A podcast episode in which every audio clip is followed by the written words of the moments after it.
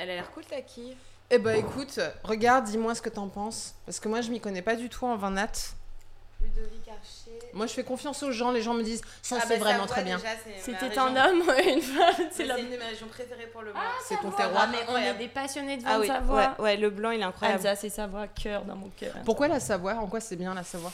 C'est bien, je dirais pas que c'est bien, mais moi c'est dans, dans, mes, euh, dans mes goûts. J'ai découvert euh, pas mal de vignerons dans le nature. Bon, Ouais. c'est des vins très chers, donc c'est euh, assez compliqué. De. Mais c'est des vins souvent très droits, minéral, secs. Enfin, c'est- en fait, c'est- c'est tout ce que moi j'aime bien dans le vin blanc. Et je suis pas une grosse amatrice Oui, de vin blanc. on n'aime C'est pas spécialement le vin blanc, non. Non, Et c'est pour ça, les vins blancs qu'on aime, c'est les vins blancs d'Alsace Ouais, et les vins blancs de Savoie. Ouais. Tu veux que j'ouvre la bouteille? Bah vas-y, franchement, fais-toi plaisir. Oh, j'adore cette tire-bouchée en forme de bonhomme. Oui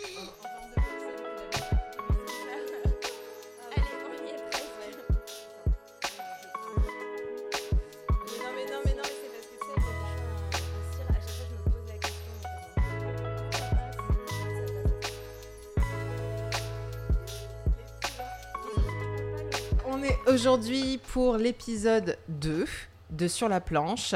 Et je déroge aux règles parce que j'avais dit au départ un invité. Et en fait, je me suis dit non, cette fois, euh, bah, ce sera deux invités parce que déjà, je fais ce que je veux. Et, euh, et aujourd'hui, on est avec Aurika Pavard et Elodie Bernier qui sont les deux cofondatrices de Penienka à Paris. Alors, Aurika, Elodie, présentez-vous dans l'ordre que vous voulez. Dites ce que vous voulez. Alors, Elodie Bernier, c'est moi, comme ça vous pourrez reconnaître ma voix. J'ai bientôt 32 ans, euh, passionnée de fromage et de sauce piquante. Et j'ai euh, l'avantage d'avoir une très très bonne amie qui aime aussi ces deux passions. Et du coup, nous avons décidé de monter Penny NK ensemble. Yes. Et euh, du coup, Aurika Pavard, aussi connue sur Instagram peut-être, euh, comme Mademoiselle Fromage. Peut-être. On n'est pas sûr.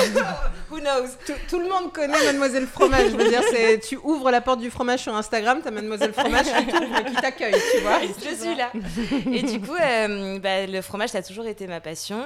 Et euh, avec Elodie, du coup, on s'est rencontrés. On a décidé d'allier nos forces pour créer quelque chose qui est magnifique. Et du coup, on s'est rencontrés ouais, sur les bancs de l'école, euh, dans cette école qui est assez connue, qui s'appelle Vatel. Et donc vous êtes devenues copines, vous avez développé votre amitié et vous êtes dit un moment, vas-y, on va lancer un business. Non, mais enfin, Non, non, ça pas s'est pas passé fait. comme ça. c'est comme ça. Moi, je voulais monter une épicerie fine pour montrer un peu terroir français. Euh, bon, de base, euh, c'était très focus sur la Normandie, parce que j'ai des terres en Normandie, et du coup, ça m'est cher. Et, euh, et je me suis vite rendu compte que la Normandie, cœur sur vous, je vous aime, mais il y a quand même beaucoup de choses, mais c'est quand même beaucoup plus réduit. Donc, de là, en ouvrir une boutique à Paris spécialisée dans la Normandie, c'était un peu compliqué. Donc, j'ai élargi, où là, du coup, il y avait bah, évidemment du fromage.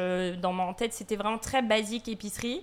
Et très rapidement, je me suis dit qu'en fait, bah, ça manquait d'un petit peu de fun. Comme moi, justement, j'étais issue de la restauration, donc debout 16 heures par jour pendant plus de 10 ans.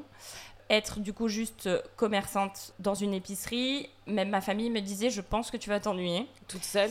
toute seule. Aurika venait de monter sa page Mademoiselle Fromage et euh, je l'avais poussée à encore plus pousser Mademoiselle Fromage et d'en faire quelque chose. C'était pendant le confinement d'ailleurs que Ouais. tu as lancé Ouais, ça. tout à fait. Complètement. Ouais, ouais. D'ailleurs, euh, tout euh, le monde se foutait de ma gueule. Il y a oui. que Hello qui se foutait pas de ma, Je me de disais, ma c'est gueule. incroyable Ah ce ouais que t'écris. Ouais, les gens sont trop méchants, je comprends pas. La meuf a une plume incroyable. Mais c'est clair, enfin franchement ton compte il est extra, c'est le premier truc qu'on voit dès qu'on ouvre la porte d'Instagram euh, C'est sur le fromage. Quand tu as une idée qui sort un peu de l'ordinaire, parce qu'à cette époque-là, le fromage était un peu moins sexy, les gens Oui. avaient fait moins de reconversions. C'était, enfin, tu vois, il y avait Ouais, les- avait pas autant de- d'engouement. Et puis surtout, les gens ils disaient, mais où tu veux aller? Enfin, mais alors que moi, j'avais envie d'aller nulle Non, mais part. Oui, c'est ça, Et oui, en bien fait, c'est ça. Alors, c'était insupportable, c'est ça. C'est que les gens étaient tous. En fait, t'as l'impression que dès que tu hum, partages une nouvelle passion ou quelque chose de nouveau, c'est très français d'être comme ça. Et c'est. T'excelles pas dans ce domaine, donc en fait, du coup, t'es pas légitime Ouais. et on comprend pas pourquoi est-ce que tu fais ça. Et alors que moi, je demandais pas aux gens de comprendre. Donc, euh, je Oui, juste, genre, juste, pardon, je me, je me sur fais plaisir, j'écris. oui, c'est ça. On est tous confinés, on se fait tous chier à la maison. Non, mais Euh, surtout, moi, j'étais restauratrice, donc faut savoir que pendant deux ans, je n'ai pas travaillé. Oui, complètement. Enfin, donc j'étais à la maison toute la journée, pas en télétravail. Euh, Enfin, donc en gros, euh, je ne faisais rien. C'est ça. Euh, Et le ça, on petit se peu rend de pas compte, ouais. on, lui, on lui disait que c'était de la merde. Ça mais c'est fou. Bah oui, parce Ah, qu'il y a plein de gens qui bossaient en télétravail, mais on se doute pas que pour beaucoup de gens, bah en fait, Bah oui. t'es chez toi et tu fais rien parce que bah t'as- ton activité s'arrête, donc évidemment tu vas faire euh, quelque chose. Bah, surtout, quand moi, même je, cool. bah, je faisais que manger du fromage et un petit peu boire de vin, avec modération. Oui, oui, oui. Du coup, euh, ouais, je me suis dit que au moins pour partager avec mes proches qui sont même loin, tu vois, genre mes dégustations et tout. Ouais. Et quand j'ai eu 60 abonnés et que c'était pas que des gens de ma famille, je me suis dit c'est cool. Enfin, t'as des gens qui attendent ça et ça devenait leur rendez-vous parce Ouais. qu'en plus je Oui, postais c'était complètement plus, les mots. euh, Ouais. régulière. Enfin, tu vois, je postais quasiment tous les jours. Ouais. Donc il y avait quelque chose euh, où ça nous liait un petit peu tous, tu vois, autour de- de- d'un commerce en plus qui était considéré comme euh, essentiel et Ouais. qui est essentiel, Complètement. mais du coup qui était ouvert. Donc euh, donc c'est Oui, vrai parce que les fromageries étaient encore ouvertes pendant Tout à le fait. confinement. Oui, c'est ça. Ouais, ouais, ouais, Les restaurants non, mais les fromageries oui. Oui, Complet. tout à fait. Donc c'est vrai que euh, bah, Hello, c'est euh, c'est ça aussi qui nous a rapprochés, même si on était déjà euh, très proches.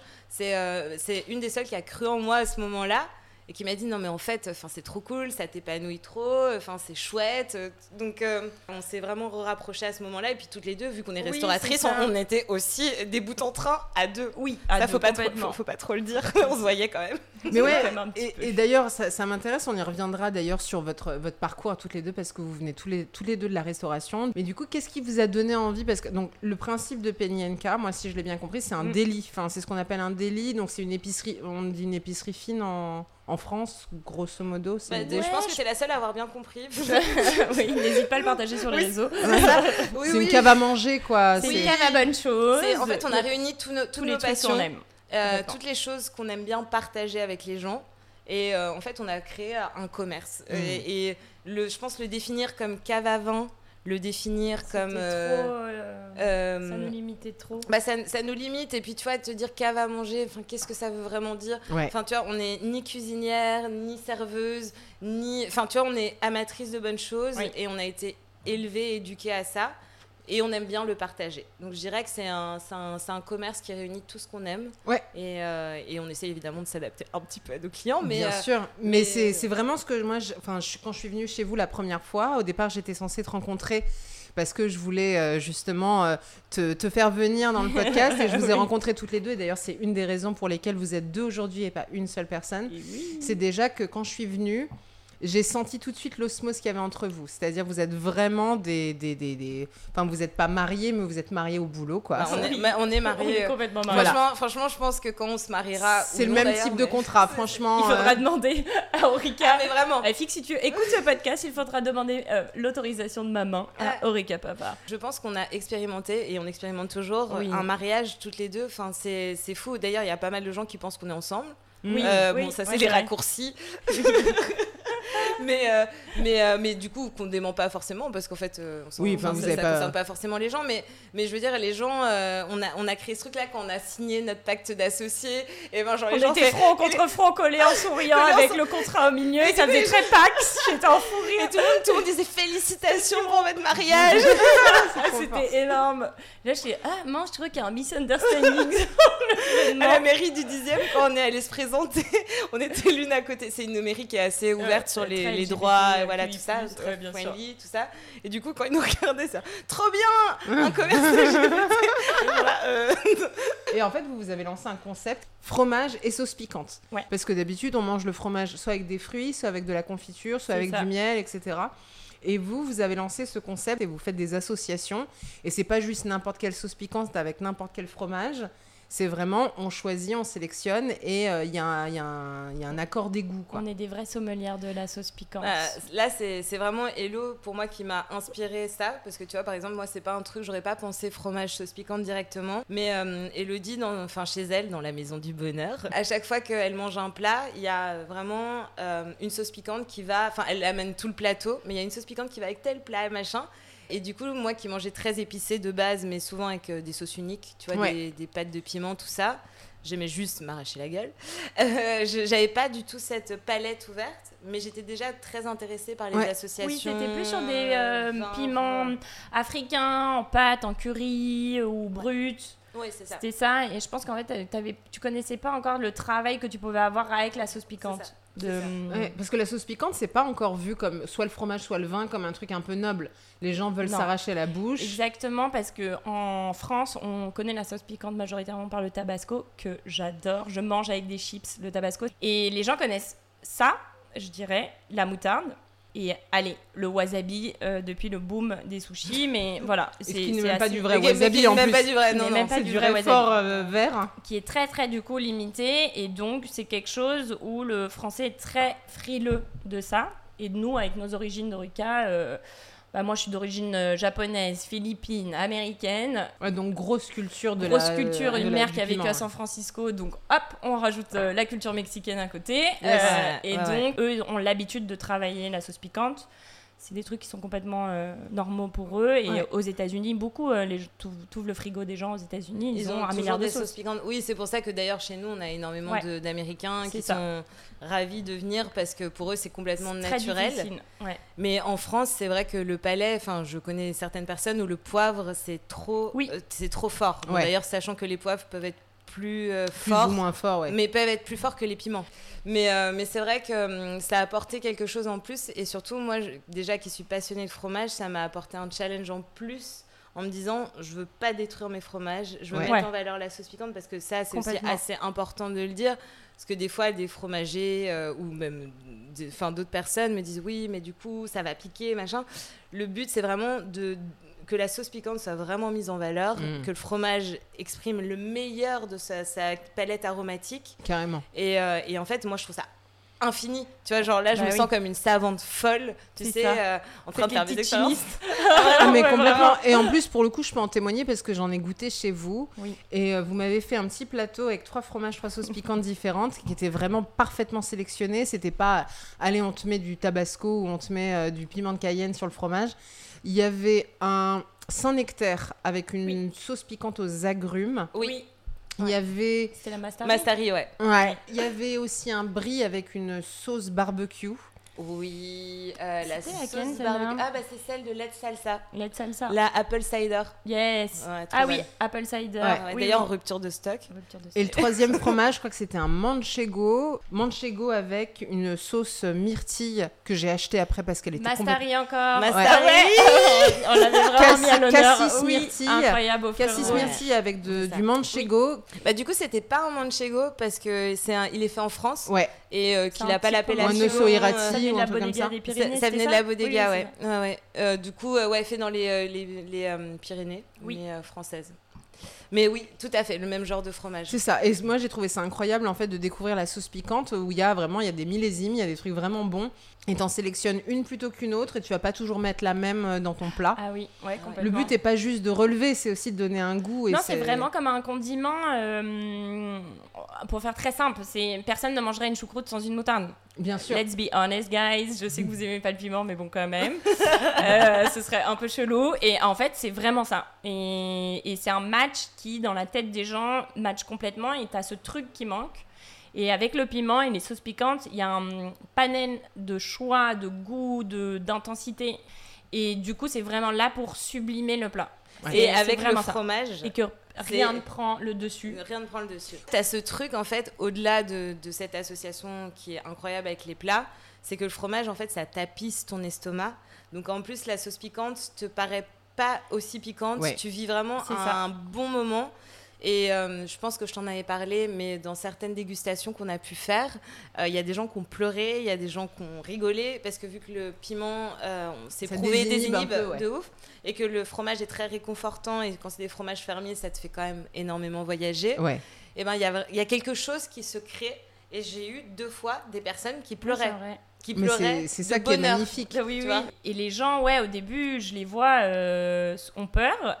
Oui, Et ça, c'est assez sympa. de oui, c'est assez chouette. Ils Et ont peur de se faire mal. Ils ont peur de se faire mal, ils sont très avec beaucoup d'appréhension, mais ce qui est encore mieux, parce que du coup tu déconstruis ces appréhensions. Yes. Complètement. Et, euh, et en fait ça crée Et quelque vont. chose de ouf. Ils y vont Mais et ils se disent Ah, en fait, j'y retourne parce que, en fait, c'est bon. C'est bon. Ça fait mal, mais en même temps, t'es.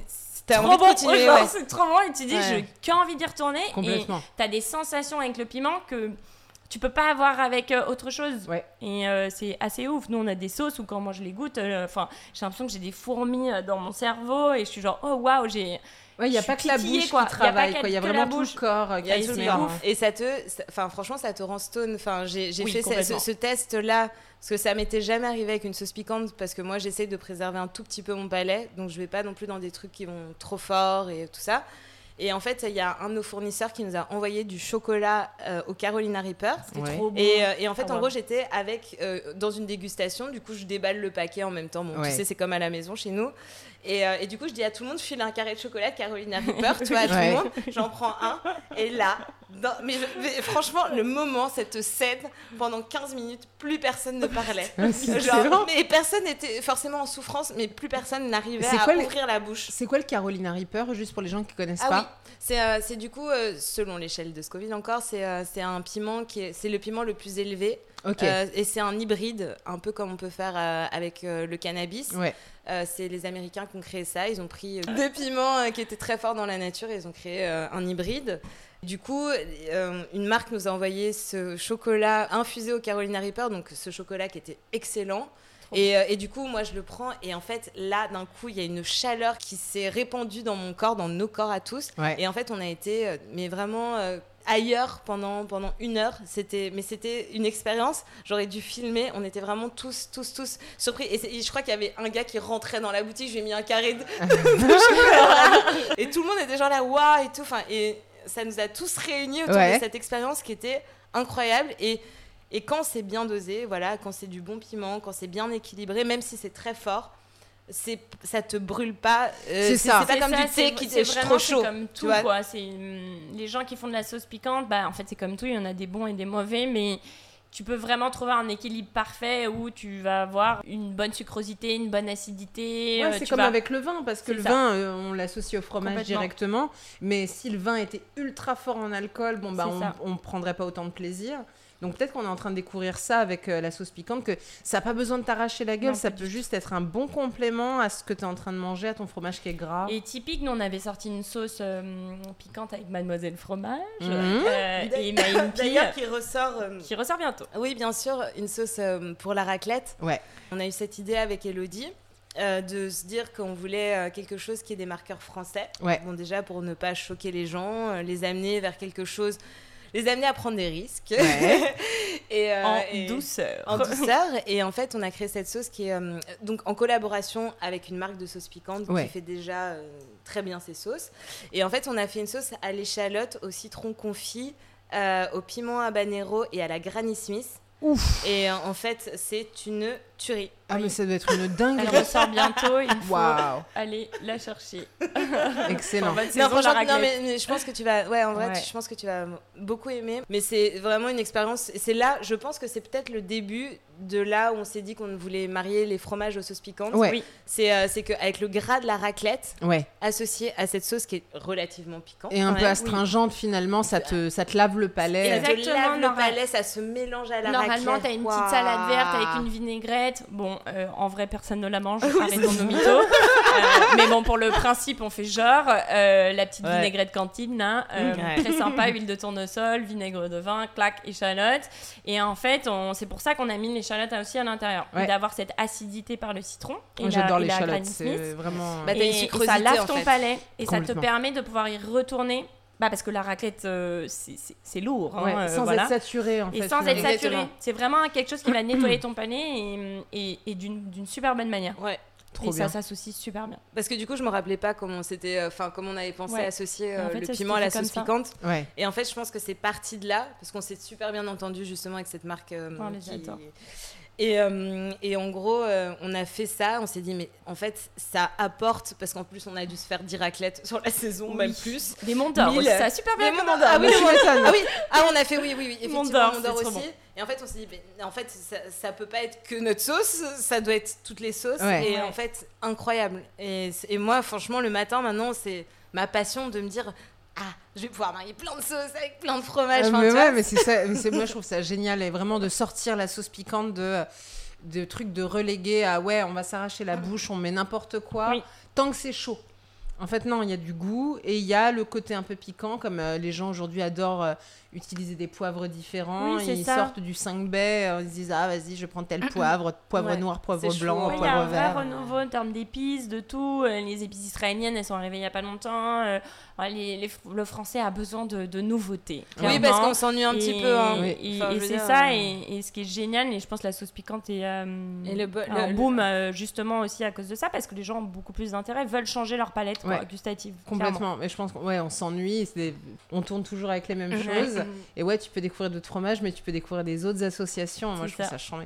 Ouais. On va ouvrir les fromages que vous nous avez ramenés. Ah, waouh Alors, ce qu'il- faut savoir, c'est que vous revenez de vacances, donc euh, il n'y a pas de fromage de chez Penyenka Oupsie. aujourd'hui. Mais on met, on met en valeur nos. nos, euh, en fait, aussi, ce qu'on aime bien faire, c'est aussi pour ça que j'ai fait Mademoiselle Fromage, c'est que par exemple, les fromages que je poste sont C'est pas, pas les c'est pas souvent pas ceux souvent. C'est sûr. Donc dans l'ADN, c'est souvent, on met en valeur aussi des producteurs, des commerçants. Et du coup, je trouvais ça cool de le faire lors de ce Exactement. Et donc, on ne se refait pas. On a du fromage de chez 4 hommes qui sont ouverts tout l'été. Kyo, kyo. Donc- que, que quatre hommes. Donc, on va ouvrir ça. Alors, vous me dites pas ce que c'est. On va les ouvrir un par un. On va voir ce que c'est. Je vais essayer de deviner ce que c'est. Bah, à mon avis, en plus, tu les as déjà vus en boutique parce qu'on sait que tu es une, tu es une férue de chez 4 hommes. C'est À avis, tu Elle a la carte fidélité. C'est un, c'est un peu ma deuxième maison. Alors, on en a un premier. Il- là, il est encore dans le papier, mais je vois qu'il y a une petite, petite pyramide à Ouais. l'intérieur. Mm, Alors, c'est une évidence. Je sais ce que c'est. ouais. C'est un. Ouais. C'est un roumet. Alors, c'est magnifique. C'est un chèvre. Et il est noir, ce chèvre. Moi, je l'ai connu, euh, je l'ai goûté ultra sec. Là, il est, euh, il est bien, euh, Crémeux, dire, ouais. il est bien crémeux. Ouais. Et c'est un très très joli chèvre en forme de boule avec un- une petite pointe sur le dessus. Tu penses pas c'est la même team euh, que les sans nono et tout, genre euh, fromage de Loire je- euh, bah, non je, je dirais. Il y a attends. moyen que ce soit Val de Parce Loire. que sans sans Val de nono Loire. c'est euh, Ouais. Tours. Ouais, c'est ça. On est dans le Maine-et-Loire. Le roumet, c'est du Maine-et-Loire, Ouais. donc pays de la Loire, et c'est un Ah, bah, excellent chèvre. Et que voilà, je, que je j'ai vais l'œil. découvrir en frais. Attendez les gars. J'ai Alors. pas de page Mademoiselle Fromage, mais, Mais, euh, j'ai une bonne vision. Alors le deuxième, là j'ai l'impression que c'est plus une comme une bûche qu'on aurait coupée ou alors un fromage en tout cas euh, cylindrique. Je sais que je suis obsédée par les chèvres, mais Ah bah oui, bon bah là c'est une évidence, ça c'est Ah. un langre. On a oublié de le sortir de sa boîte. oui. C'est un langre. Alors, ce, ce qui est génial avec ce langre qui vient Oui. de, de chez 4 hommes, c'est le dernier fromage, enfin le dernier langre fermier, Oui. euh, bio, les crus, sans OGM. Je crois que c'est la famille Rémillet qui le fait. Incroyable. Il est extraordinaire ce langre. Il Et est, ils nous ont pr- précisé qu'ils frottaient.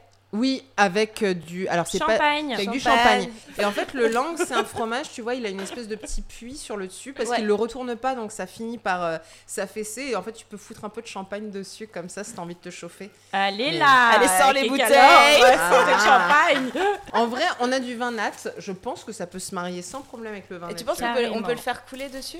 Ouais. Ouais, bah oui. Mais en fait, il n'y a pas de règle. Non, non, c'est ça qui est cool Genre- avec le fromage. je te rappelle qu'on associe du fromage et de la sauce piquante. Alors mettre du vin blanc dessus, je, Ouais, ça, On va arroser le langre. je pense qu'elle part complètement en couille. Et le petit troisième, qui est une, euh, un joli petit triangle. Alors, Et donc j'aimerais que tu te rappelles, oui parce qu'on vous a Oui. pas attendu, on a bu l'apéro quand même avant. Oui. J'aimerais que tu te rappelles de cette petite aparté où on, On s'est tapé marré. rire Euh, et voilà. qu'elle s'est dit allô c'est quoi cette vibes? Elles font une private joke et je suis Ouais, pas elle pensait, elle pensait qu'on était genre contre elle. tu vas voir, tu sauras. je me suis sentie donc rappelle-toi de ce moment et je t'ai dit je suis désolée si tu t'en excuses, je te jure que Tu le découvriras plus tard. Ouais. Ok, moi je sais déjà. Ça, c'est la tome de Savoie des Clavelles, qui est, un, Incroyable. qui est un truc incroyable. Donc, les Clavelles, qui sont deux anciens cadres de chez EDF, qui ont décidé de lancer leur fromage. Et c'est madame qui fait le fromage, et c'est la meilleure tome de Savoie. Alors, là, Bye. donc, on a du vache, du vache et du chèvre. On va se régaler. Oh là là, ils sont magnifiques. Oh. C'est vraiment beau le fromage, il y a une sensualité dans ce produit que je trouve incroyable. Bah pour moi, c'est des œuvres d'art, hein, Complètement. en fait. Complètement. Et là, tu as trois couleurs. Tu vois, tu as le orange du langre, tu as le noir du roumet, tu as vraiment la, la croûte euh, du, euh, de la tome de Savoie qui, est, qui ressemble à un Saint-Nectaire avec sa pâte qui est bien jaune, qui est bien dense. C'est magnifique. Et alors, avec quoi on boit ça? Est-ce qu'Aurika, tu peux nous dire avec quoi on boit ça? Alors du coup, on le boit avec un petit vin nature de Savoie. Euh, du coup, c'est un vin de Ludovic Archer que je ne connais pas. Ouais. Coucou man. Euh, ton vin est très bon d'ailleurs. Oui. Euh, et du coup, c'est euh, un jacquard. Donc euh, c'est pas je- très sympa. Yes. Voilà. Alors, parce que vous faites du vin nature chez Penny. hein. Oui, Oui. tout à fait. D'ailleurs, on est en train de refaire notre carte des vins euh, parce qu'on a été voir nos producteurs Oui. pendant nos vacances.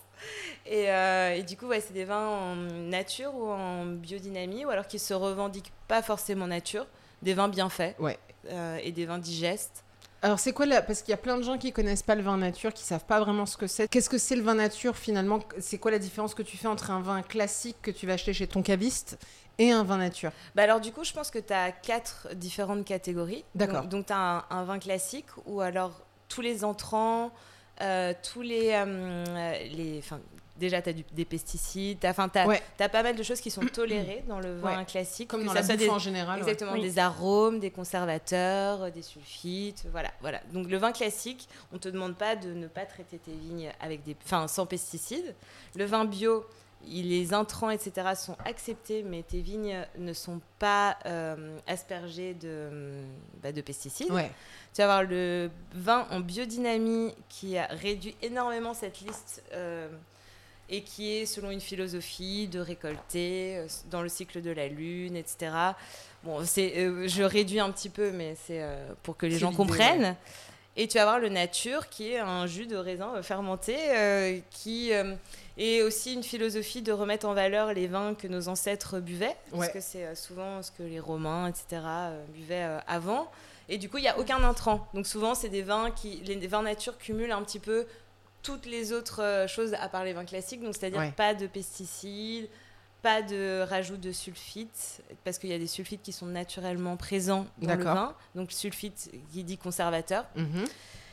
Donc c'est des vins qui, euh, ouais, comme je dis, de, de- de jus de raisin fermenté, avec évidemment euh, toutes des spécificités autres, mais, euh, mais ouais, il faut bien faire la distinction, parce que des fois les gens me disent ah mais c'est un vin bio, c'est un vin nature.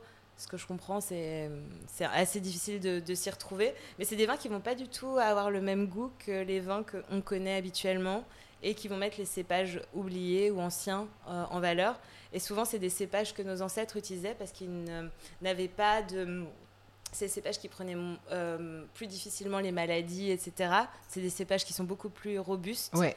Euh, c'est des cépages qui euh, ont une petite productivité aussi. C'est pour ça qu'on les a moins utilisés. Ouais. Euh, donc, euh, Oui, donc parce voilà. que l'ère industrielle a fait qu'on a voulu faire énormément de vin parce qu'il fallait fournir énormément de gens. C'est ça. C'est ça. Ouais. C'est ça. Et euh, finalement, ça nous emmène presque euh, très naturellement vers le pain qu'on va, va manger avec ça. Parce qu'on a du Pane Vivo avec nous. Pane Vivo, c'est un pain moi, que j'ai découvert il n'y a pas très longtemps et je mange plus que ça quasiment. C'est un, un pain en fait qui est fait à base de blé, euh, blé ancien et qui n'est pas hybridé parce qu'il faut savoir que le blé aujourd'hui, on, on- enfin, on hybride le blé énormément pour avoir plus de rendement, etc.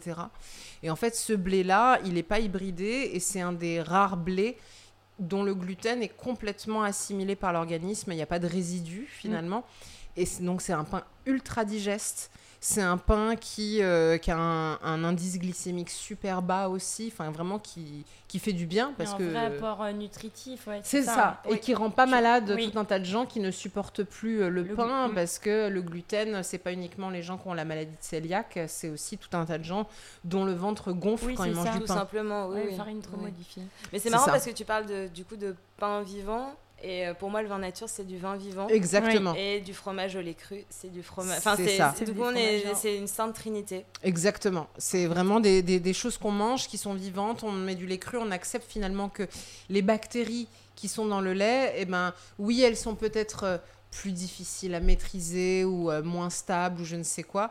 Mais finalement, c'est moins docile et notre corps, il est fait finalement pour assimiler tout ça. Bien On en, a, on en a bouffé pendant des millénaires avant de commencer à tout pasteuriser ou à tout hybrider ou à tout machin pour avoir des rendements euh, supérieurs ou pour être capable de le conserver longtemps. Mais finalement, manger du fromage, c'est pas nécessairement manger du fromage quatre fois par jour, euh, tous les jours. Non. Non, tu manges un bon truc Ouais. qui est vraiment fait dans les règles de l'art et ton corps, il est prêt. Il est, il est capable en fait d'assimiler tout ça. Et d'ailleurs, un vin nature, enfin, je veux dire, moi, je suis la première à avoir fait des grosses cuites au vin et le lendemain matin, enfin, vraiment, une cuite au vin, c'est mortel.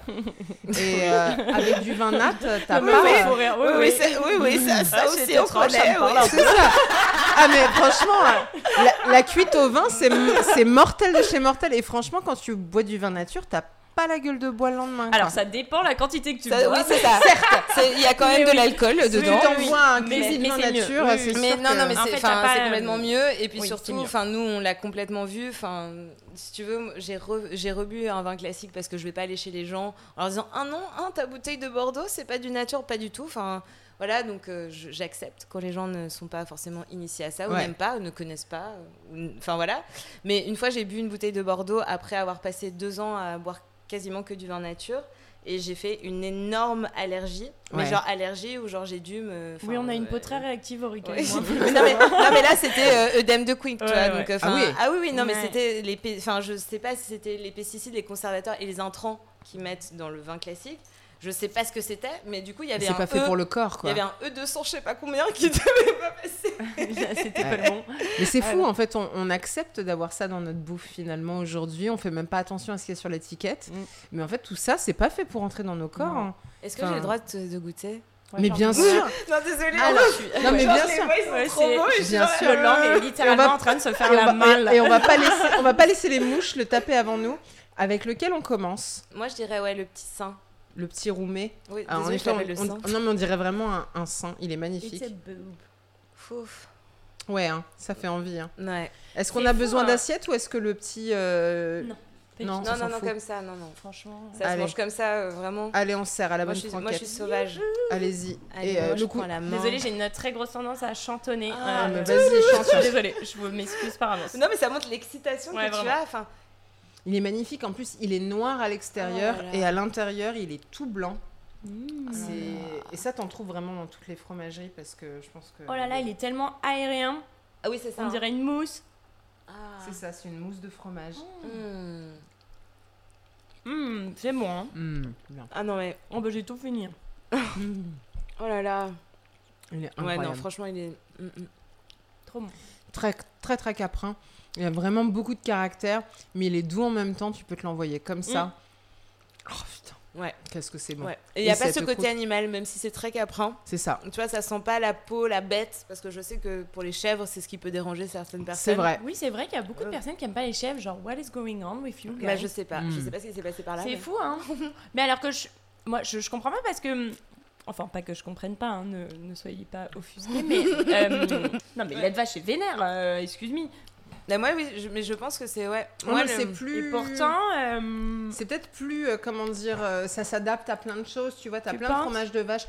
En fait, c'est un, c'est un lait, j'ai l'impression, c'est un lait de base, tu vois, et on fait plein de choses avec et on sent plus que c'est du lait de vache, alors que le chef, tu sens vraiment que c'est du Mais chef. je pense aussi que les enfants enfants, tu vois, genre euh, quand on est enfant, enfin peut-être pas euh, vous, mais genre il y a eu des, du biberon au lait de, de vache où on te sert ton verre de lait. Ouais, Tu sais, t'es habitué au lait de vache. Oui, c'est le lait ça. chèvre, je pense que c'est une question grave d'habitude et de lait. Ouais. Comme euh, ben, on parlait de, de viande, tout ça tout à l'heure, et, euh, et oui, par exemple, viande de mouton, ça va être le gibier, c'est super fort. Si les Mm. gens n'ont pas l'habitude, ça peut cette odeur, euh, ça peut euh, déranger quoi. Complètement. Mais en fait, il y a, il y a un goût particulier dans le chèvre. Mm. Pour moi, le lait de vache, c'est un peu vraiment le lait de base. C'est comme de l'eau. non, mais c'est vrai. Et on a, en fait, on s'habitue au lait de vache avec le lait euh, ultra haute température qu'on se tape tous depuis qu'on est gamin. Et après, tu manges du fromage. Enfin, moi, le premier fromage que j'ai mangé, c'était certainement pas du lait cru. Non. Et c'est la porte d'entrée vers les fromages. Mais le lait de chèvre, il y a quand même un truc où tu te dis Ah ouais, quand même, là, il y a une typicité, il y a un truc. C'est pas pareil. Mm. Et même quand tu bois du lait de chèvre, ça n'a pas du tout le même goût, mais c'est Mm. tellement bon. Ce pain là, il est incroyable. Ah oui, j'ai pas Il est pain. ouf, Ah non, non, mais. Alors, oh là on- là, Ah, on, si, en a deux. C'est quoi, c'est Alors, celui-ci, t'as Sherazade qui est aux Zaatar, donc c'est vraiment euh, très oriental, et celui-ci, c'est aux olives euh, siciliennes. Ouais, Ah, mais du coup, moi j'en ai pris un qui était aux olives, ouais. Ouais, bah vas-y, franchement, Ah, faites-vous celui plaisir. tu Ah non, c'est celui- lequel? Celui-là qui est aux olives, regarde, goûte Oui. ça. C'est vraiment trop olive. de la Oh, bonne. chèvre olive, of course, Évidemment. it's a match. Eh, Voilà, mais ça- mais vraiment, Pane Vivo, c'est euh, d'ailleurs leur blé est sicilien Mhm. et leurs olives aussi. du Trop bon pain. Oh c'est incroyable. Et ce pain, c'est vraiment le pain, tu peux le manger comme ça sans problème, Il même si t'as du mal. super bien Mais aussi. oui, Vraiment. et même sans le congeler, hein, parce que moi je suis la, la, la première à Dans congeler un le pain. torchon, il se Exactement. garde euh, easy une Et, semaine. Et c'est ça parce qu'en fait, j'ai vu, il y a pas mal de critiques sur euh, Pane Vivo. Ah oui, c'est cher, machin. Bah oui, mais c'est bon quoi. Oui, Enfin, non, mais déjà, déjà, tu vas pas le jeter. Déjà. Complètement, ouais, c'est ça. Il va pas rassir aussi vite que ta baguette que Ouais. tu as acheté je sais pas combien chez ton boulanger. Et puis c'est quand même les bénéfices du pain, c'est-à-dire que ton ventre va pas gonfler. Euh, c'est un pain euh, vraiment dense qui a énormément de goût, Pardon. qui se garde longtemps. Je crois que le pain de 2 kilos, tu peux le garder deux semaines sans problème oui, dans non, un torchon et il pas. va Ouais, pas rassir. Tu vois, moi, j'ai pas été élevée euh, euh, comme à la française, Mm. où tu manges du pain à tout va et tu sauces le plat. Mm. Pour moi, le pain, ça devient, ça devient comme un quinoa, ça devient Ouais. comme un truc. Et du coup, le pain de Pane Vivo, c'est le seul pain que je prends avec du fromage. Et l'eau, elle me connaît. Je mange le, fro- Elle je aime mange pas le fromage sans pain. Ouais. Et je mange jamais de pain. Pas, bon, je m'en fous en fait du. Mais je trouve que ça gâche quelque chose. Alors Ouais. qu'avec le pain de Pane Vivo, pour moi, c'est vraiment, j'ai l'impression d'avoir un Ça repas complet. Complètement. chose, oui. Tu vois, c'est c'est vraiment euh, T'as autant des pâtes, autant Voilà. des trucs. C'est pas genre une baguette euh, tradition avec. euh, Oui, t'avais pas assez à manger dans ton assiette, Non. donc tu vas saucer Oui, avec voilà. du pain Non, non, euh, voilà. pour euh, être plus rassasié. Alors que Voilà. là, pas du tout. Le Non, pain non, là, c'est un repas. fou. Oui, sachant qu'on se dit qu'on est le pays du pain euh, en France, Oui, mais bah, en fait, tu vas dans n'importe quel le- restaurant et le pain est assez moyen en général. hein. Bah, tu mais- dis que tu, tu remarques un bon restaurant euh, à, la panière de pain. Complètement. Non, mais franchement, moi je sais que quand, quand des plats sont hyper bien travaillés et tout, mais on me met une baguette blanche, enfin, où je vois c'est le pain de la veille et tout. Alors après, ça peut arriver qu'on soit un dimanche, un lundi, qu'il y ait eu un problème de fournisseur, tu vois. Mais, euh, mais franchement, que je suis très angoissée. Je me dis, quoi, je me dis, je me dis, il y a du bon goût dans mon assiette, mais genre, qui sont ces, qui sont ces gens En Vous vrai, je- vu ce langue qui s'étale Ah, il s'étale complètement. bah, il est en train de vivre encore. Exactement, hein. mais c'est ça qui est magnifique avec ça. le fromage. Moi, je déteste les fromages où tu te dis, je vais en acheter 15 fois, ce sera toujours le même goût. Ouais. Et c'est vraiment ce qu'on a fait à un moment avec le fromage, avec l'industrialisation du fromage, c'est il faut que c'est le même goût parce que les gens veulent s'y retrouver. Mais non, en fait, euh, le Ouais, fromage, c'est c'est... avoir un truc euh, standard, quoi. Exactement, et c'est chiant. C'est chiant de se dire qu'on mange à chaque fois la même chose. T'as envie, euh, tu vois, tu t'y attends pas. euh, Bah, il ça. va vivre, il va te surprendre. euh, et je trouve que c'est bien, en fait, de- en retournant au lait cru, de se dire, bah, on va vers l'inattendu, le truc va me surprendre, je ne sais pas. Mais il va me surprendre tous les jours, il sera différent. Exactement. Je vais jamais m'ennuyer. Je l'achète comme ça. Trois heures après, il sera différent. Oui. Deux jours après, il sera surprenant. Enfin, c'est, franchement, tu t'embêtes jamais. Euh, mais du coup, ouais, les fromages, c'est, euh, enfin, pour moi, c'est, incroyable. Bon, des fois, je les laisse pourrir. Et l'autre, d'ailleurs, ça l'énerve. Genre, je lui dis, j'ai acheté des super Ah ouais, fromages. et du coup, elle me dit, mais attends, t'as acheté quatre fromages dans cette super fromagerie Et genre, ils sont. Parce qu'en fait, genre, je suis. Ils sont déjà morts. Mais pas, ils sont déjà. Non, mais elle en morts. goûte un peu et après elle fait comme une petite souris, elle va garder, ou je sais pas, euh, tic et tac quoi, elle va garder deux trois noisettes comme ça parce qu'elle en veut d'en revenir et en fait je suis genre, ouh, euh, genre euh, t'as complètement oublié. C'est quel animal qui oublie euh, ses noisettes? Je sais pas. Il y en a un qui oublie. Est-ce. C'est pas les écureuils, parfois ils font plein de. De trucs ils vont cacher plein de trucs et après ils ils savent savent pas où ils plus. les ont mis. Oui, voilà, bah, Ah oui, bah, complètement. ah, il- T'as tellement complètement- la tête d'un écureuil en Ah plus, oui. c'est trop un écureuil Ah du oui, fromage. j'avoue. tu vas c'est- dans ton frigo, tu fais Ah merde, j'avais ça. Oui, Mais oui, ça. mais surtout, tu sais, derrière un machin, genre n'y a, pas grand chose- il y a pas grand chose dans le frigo. Ouais, c'est vraiment, j'ai trouvé la place sous genre le fenouil. Oui, parce qu'après aussi, j'ai tendance aussi à beaucoup manger les fromages qu'elle ramène. Et après, Ah j'ai pas encore écrit dessus. tu vois Et Ah euh, Oui, oui. Parce que mon gros problème, c'est que je suis pas très productive en ce moment, c'est que je mange mes fromages avant de les prendre en photo. Bah oui. Et du coup, vu que je vais dans des endroits un peu inaccessibles, tu vois, genre des fois, je suis là. Euh, oups, je l'ai mangé direct. Comment je vais en parler? Est-ce qu'il vous en reste un Ça, peu c'est vraiment ma macro. Et du coup, des fois, je repasse genre deux fois dans la même fromagerie, mais genre à trois jours d'intervalle. Là, tu vois, genre dans- pendant le voyage producteur, je suis allée dans une fromagerie et six jours après, je reviens, ils font bah, ça va? Et je dis oui, oui. en fait, j'ai bien aimé ce fromage et j'aimerais bien écrire dessus, donc je vais vous le racheter. oh là là. Excellent. Oh là là. Alors, on va, je pense, taper Ouais. éventuellement euh, la suite parce que, en fait, ce qu'il faut savoir, c'est qu'il fait genre 30 degrés. Oui. Il y a des moucherons dans tout Paris. Et en fait, le langre, je pense, leur plaît énormément. Moi, j'aime bien ce fromage parce que hum, ça hum, te met un peu en jambe sur les fromages à pâte lavée. C'est ça Croûte lavée, ouais, Ouais. mais en fait, pour moi, ça, ça ressemble à Hello, si tu vois, ce genre de fromage. non, mais tu sais, moi, Ah ouais des fromages m'ont souvent fait peur. Oui. Parce que, en fait, et je, je parle pas du tout de l'odeur, mais c'est genre juste des, fro- des fromages intimidants. Non, mais, non, mais pas du tout En plus, j'allais être sympa. Non, non, mais c'est des fromages assez intimidants. Et du coup, tu vois, genre, enfin, pour moi, genre, les, les croûtes lavées, ça m'a toujours fait très peur, tu vois. Et en fait, tu les regardes comme ça et genre tu les appréhendes un petit peu. Et en fait, quand tu les manges, en fait, tu as une douceur, un réconfort, tu as quelque chose qui n'est pas du tout ce enfin ça ne ressemble pas du tout À à, leur l'extérieur. euh, à leur extérieur, Oui, tu parce qu'on s'imagine que c'est des fromages qui puent, Oui, et alors des que fromages pas qui du vont tout. te tabasser la bouche. Ah non. Et un sous-main fin. Alors, un sous-main-train, c'est sûr, tu le mets sur la table, tout le monde en profite euh, au niveau de l'odeur, mais dès que tu y vas, c'est super doux. Oui. Faudrait que je recommande les sous-mains. Ouais, on avait bien aimé ça. Ouais. Il y a un côté gras, il y a un côté rassurant, côté- le, enfin le, le, le, le- Mais il- l'odeur du c'est lait chaud. agressif, C'est vrai son- qu'il y a une son- passion son- te laver, son- en fait, son- tu vois, genre, tu vois comment Hello est habillée. Elle aime bien les couleurs. Non, mais les couleurs, voilà, on aime bien les couleurs vives. Ouais. Et tu vois, pour moi, c'est un fromage où tu vois, genre, quand tu le vois, tu te dis un peu, Hum, c'est orange. Enfin, tu vois, quand t'es pas Ouais, initié, c'est vrai. forcément, Oui, en fait, ça fromage fait peur. Bah oui, peur. parce que comme on a été habitué à des fromages blancs. blanc. euh, Ouais. C'est vrai. Ouais. Bah, du coup, C'est euh, comme, euh, tu peur. vois, les, les bleus, ou enfin, tu vois, tout ça. Il y a des fois, moi, je fais goûter des bleus qui sont beaucoup moins forts que d'autres fromages. Oui, c'est vrai. Complètement. Et, C'est euh, vrai. et en fait, pour moi, Mais le bleu, ça fait peur. Oui, voilà. Le Et bleu, bah, c'est vrai que ça fait Ça fait super. super peur. Les gens, sont ont en trop peur du bleu, genre, alors que c'est Ne mettez trop pas bon. bleu sur vos. Oui, c'est vrai. Il y a, Euh, on a plein de gens quand on fait des plateaux euh, Surtout pas traiteurs, Ouais. Euh, fromage. bleu, ça fait, c'est les trop bleus, fort. ils veulent pas quoi. Mais surtout que c'est pas du roquefort. Enfin, tu vois, c'est pas du roquefort. Et encore, Non, selon les roqueforts, il y en a des plus doux. Bien Totalement. sûr. Mais, mais surtout le bleu, ça- ça- ils sont beaucoup moins forts que certains trucs de vache. Oui, parce qu'en fait, il y a le côté.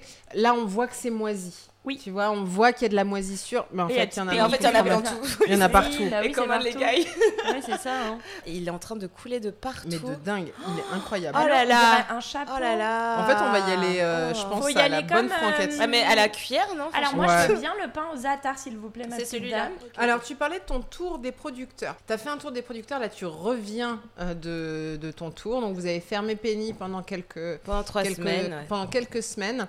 Alors, c'était quoi ce tour des producteurs? En fait, euh, tu sais, quand tu montes un commerce euh, pendant deux ans, tu peux pas forcément euh, t'octroyer euh, tous les plaisirs que tu veux. Et en gros, là, on s'est dit, bon, bah, on a bossé depuis deux ans. Euh, on va partir à la recherche, enfin, à la recherche, à la rencontre de nos producteurs. Mhm. Et j'avais vraiment besoin d'un retour euh, à la nature. Et vu que je suis un peu une raconteuse d'histoire, c'est mon métier, tu vois, parler bien des, des produits qu'on a chez Penyenka. Ouais. J'ai besoin, enfin, c'est mes producteurs qui m'apportent la matière, tu vois. Enfin, je, je, je, je les sors pas de nulle part, tu Ouais, vois, ces oui. histoires.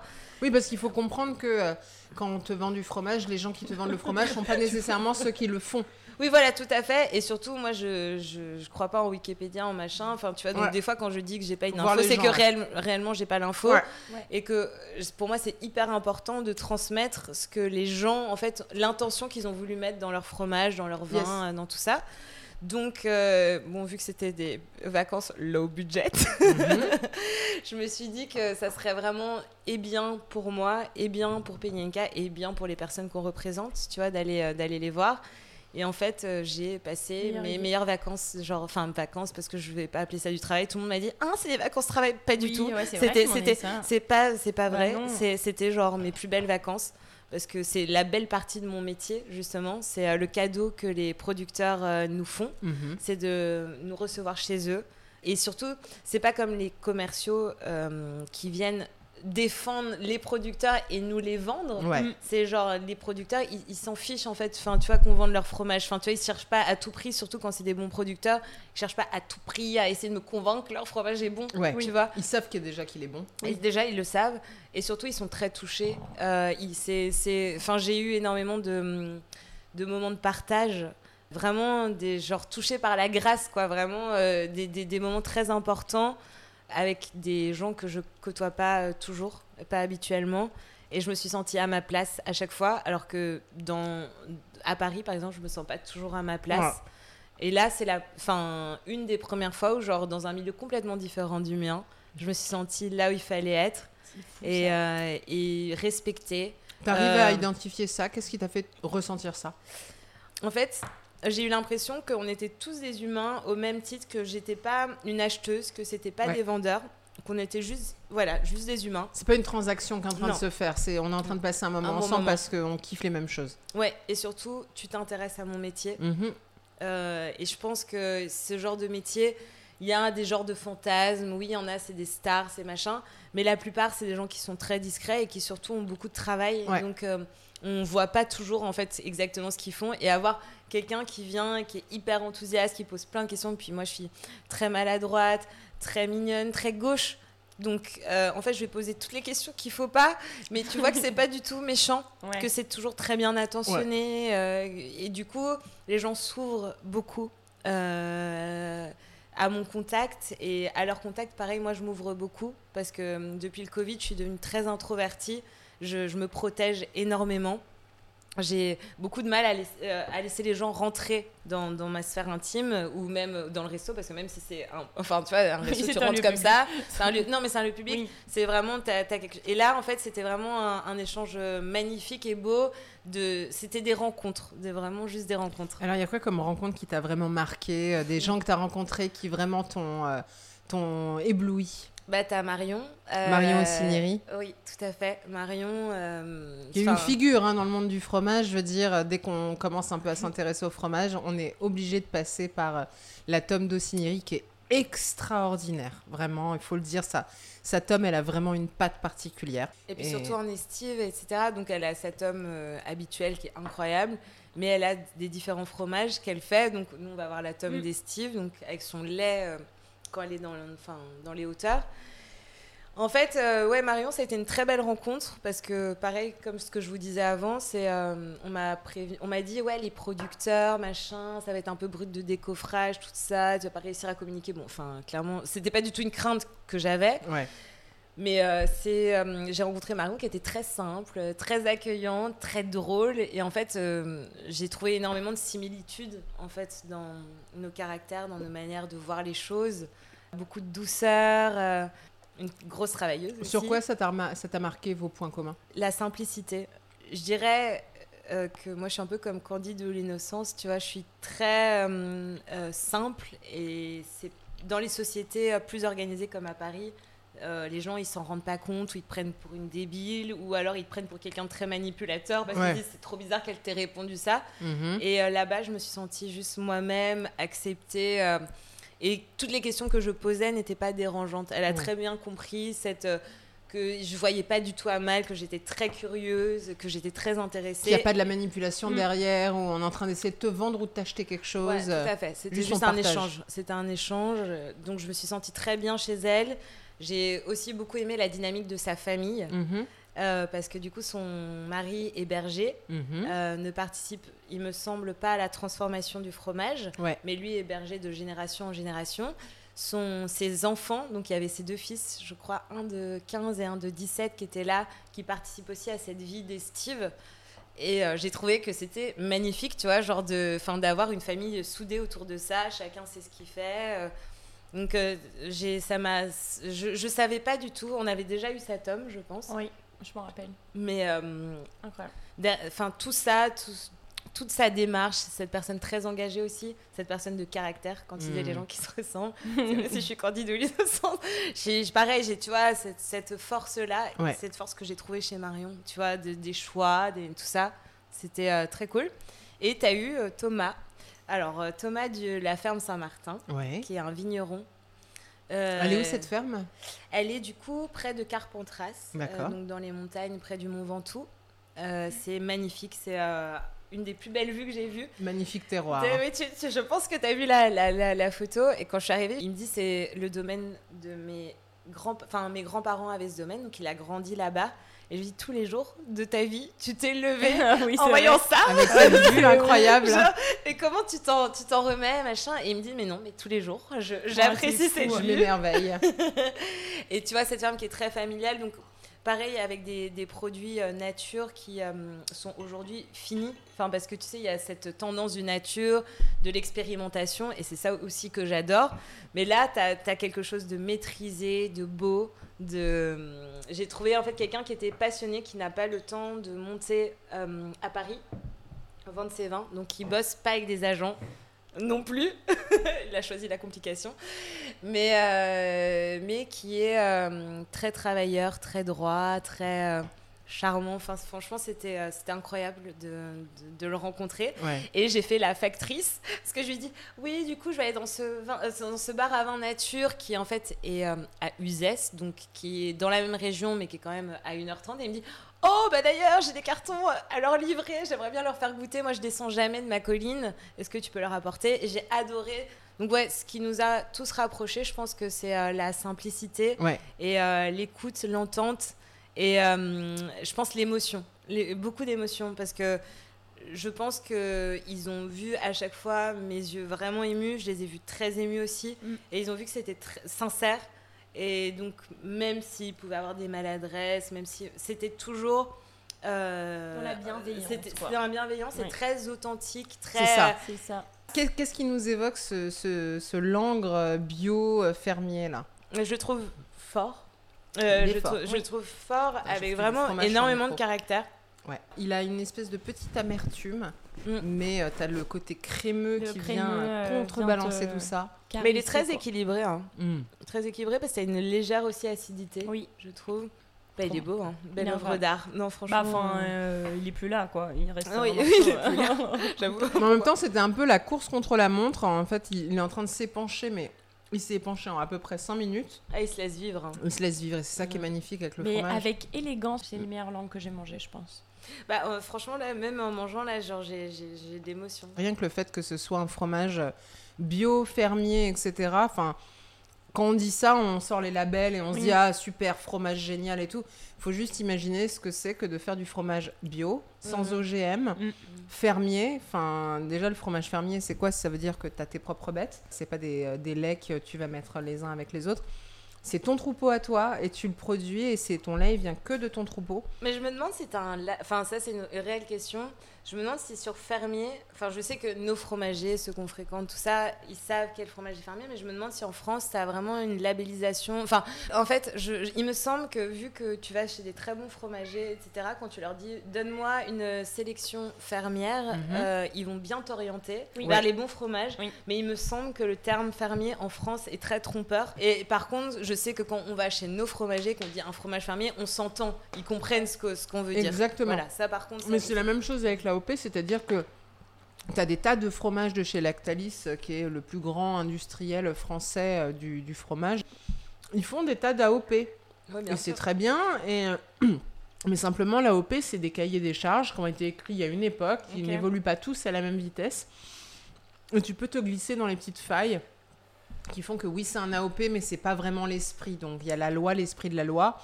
Et donc tu peux avoir un AOP. Alors oui, ça protège les gens, mais en même temps, un AOP, ça veut pas dire que c'est du bon fromage parce qu'il y a marqué AOP dessus. Bah, je suis pas sûre que ça protège entièrement les gens. C'est juste que c'est très français. C'est que on protège notre patrimoine parce que oui, effectivement, le fromage fait partie du patrimoine français. Mais du coup, on veut pas que ça bouge. mais le problème, c'est que sur certains fermiers, bah, euh, ils peuvent pas se payer euh, les nouvelles dans le- normes. Euh, voilà, du, du cahier des charges. Donc je pense que ça peut mettre quelques contraintes. En tout cas, c'était mon avis avant d'en rencontrer certains qui étaient sous euh, l'appellation Osoirati. Ouais. Parce que du coup, Marion travaillait en estive, son labo de transformation était avec une autre euh, bergère qui est aussi en estive et qui, elle, a l'appellation Osoirati. Ah, tu vois, elle a l'appellation Osoirati. D'accord. euh, et euh, je demandais à Marion, bah, pourquoi toi, tu n'as pas choisi de rentrer dans cette appellation? Elle m'a dit qu'elle l'a eu un Ouais. jour, Mm. mais que c'était euh, trop dur et que hum, surtout dans les concours ou dans les trucs où on enfin t'alloues cette enfin tu vois genre le, Le, le- le label, label. ouais. Bah en fait on va dire hein, la croûte de ton fromage elle- elle est poreuse elle est élastique elle est machin et qu'en fait c'est très dur d'entendre ça sur un produit vivant sur un fromage que toi tu trouves bien fini et en fait on, on te juge comme un concours de beauté comme un concours de voilà et qu'il y a des gens qui le vivent bien il y en a d'autres qui c'est dur En fait, c'est à plusieurs vitesses. C'est-à-dire que d'un côté, la OP, ça te protège parce que ça évite que n'importe qui fasse du camembert de Normandie Oui, alors qu'ils sont ça. pas en Normandie. Oui. Ça, te, ça fait Ouais. en sorte que peut-être que ton fromage, on va plus l'acheter parce que les gens sont habitués à l'idée que AOP égale bon.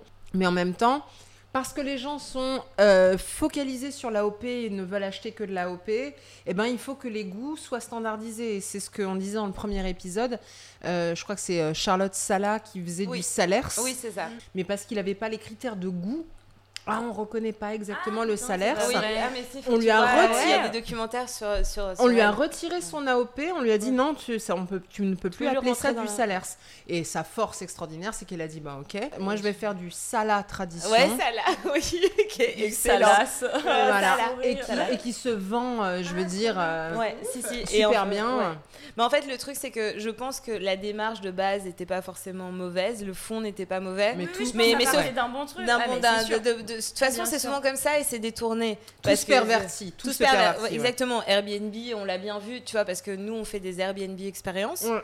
Et euh, tu vois, de base, Airbnb, le principe même de location de ton appartement, c'était louer ta chambre en plus Pour rencontrer, pour rencontrer l'habitant. un habitant. Machin. Bon, maintenant, euh, juste les gens, ils achètent des apparts où ils sont absolument pas. Ils Ils, te mettent une boîte à clés.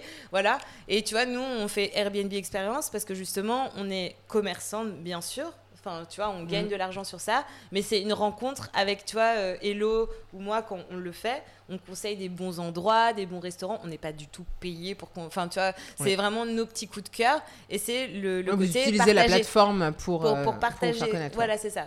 Tu vois, donc euh, je pense que comme dans tous les bons trucs, il y a des détournements et je pense que dans les AOP, c'est vrai que tu vois, quand euh, les gens goûtent des camemberts par exemple chez nous, parce qu'en Mm. fait on a des caves d'affinage, Ouais. euh, qu'on a des caves de euh, maturation de viande qu'on a détournées pour faire euh, pour affiner notre charcuterie et nos fromages. Ouais. Et ben quand on leur fait goûter certains camemberts, il y a plein de gens ou de brie. Ils nous disent mais on n'a jamais goûté un, un brie comme ça. Ils, Ouais. ils- ils arrivent, ah ouais c'est un plateau classique. Je fais attends, Attends, Attends, Attends un peu, toi. Oui, parce que l'affinage aussi, c'est euh, ouf. Ça Oui, ça- Mais ça change tout. Bah, c'est personnel. C'est, Ça, c'est vraiment c'est ta patte, quoi. ça relève de ta euh, personnalité. Qu'est-ce que tu as dans ton frigo Avec quoi ça s'affine euh, Oui, c'est ça, coup, parce ça va donner un il- goût il- faut le dire hein. quand même, c'est que les fromages, quand ils arrivent chez les affineurs, ils sont encore vachement jeunes en général. Pas tout le temps, mais ils sont quand même souvent en tout début d'affinage. Et donc, si tu le manges comme ça, il n'aura pas forcément le, le- le- un goût euh, auquel tu es habitué. Et en fait, le travail de l'affineur, tu vas d'un affineur à un autre, ça n'aura Ça a rien, à voir. Ah, mais c'est chacun à sa patte. un ouais, brie, particulièrement le brie. Enfin, moi qui suis. Enfin, c'est c'est- moi, c'est mon terroir de mon enfance. Tu vois, moi, je suis une fan du brie de Melun parce qu'il a beaucoup de goût.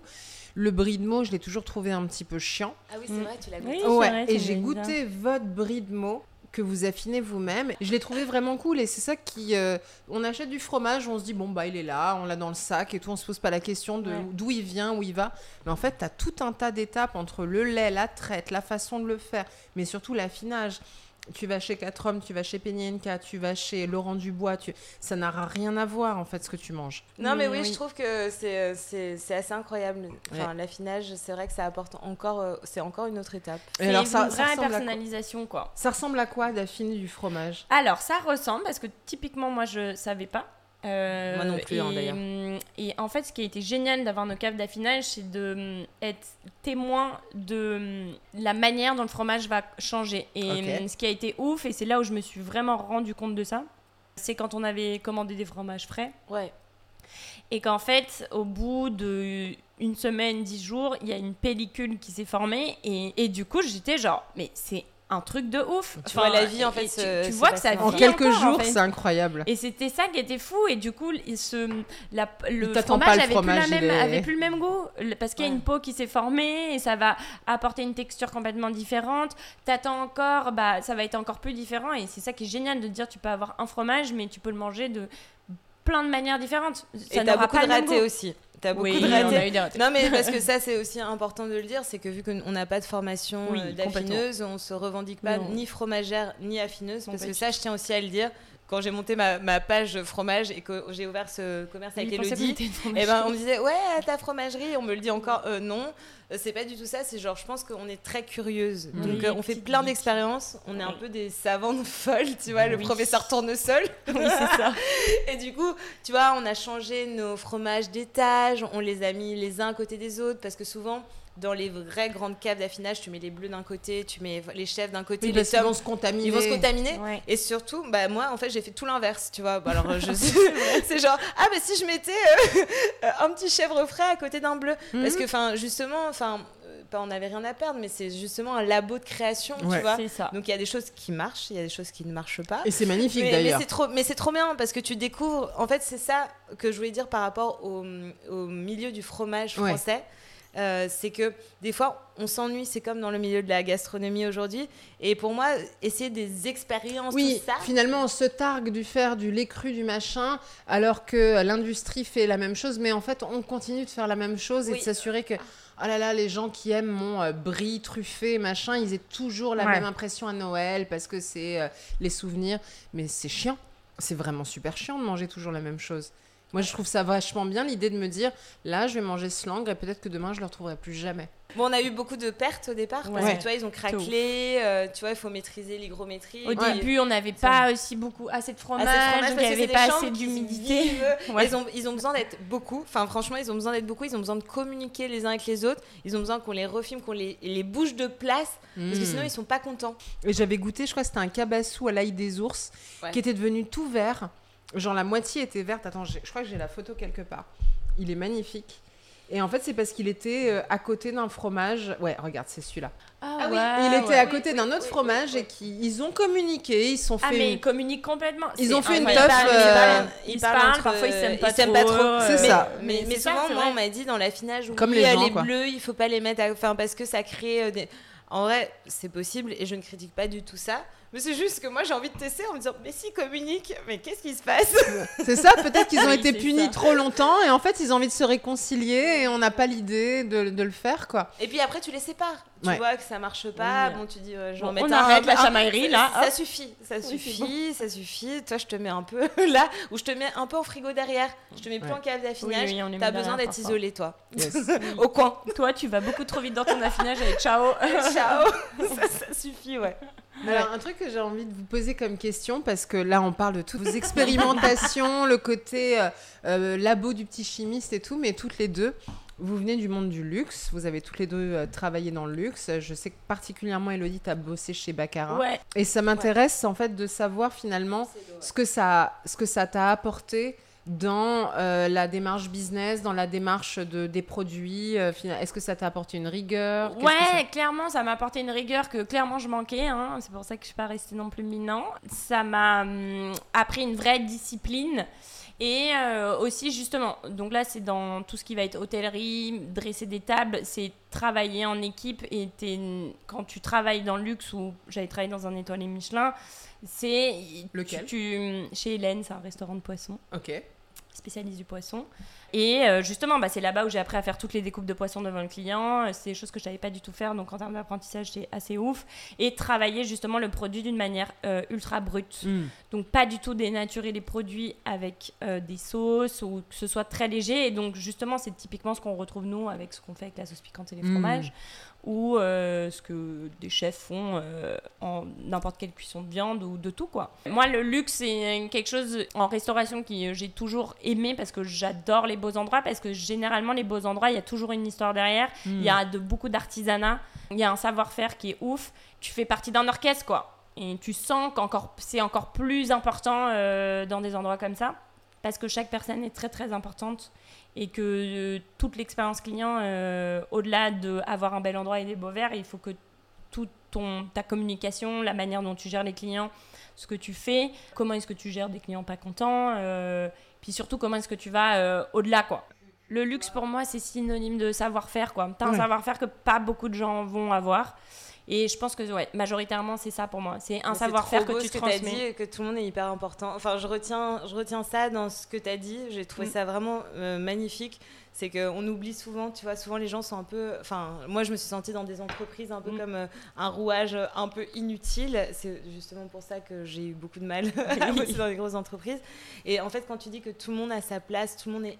Enfin, c'est tout le monde a- est très important. Mais moi, le luxe, j'aime bien le vivre, mais j'ai pas supporté bosser pour. Hmm. Tu vois, j'ai pas du tout aimé les contraintes que ça apportait. J'ai pas du tout aimé la manière dont les gens m'ont traité et dont aussi cette orchestration fait que tu, tu dois satisfaire le client, mais par contre, ça peut être des fois dans les endroits où j'ai bossé au détriment de l'humain.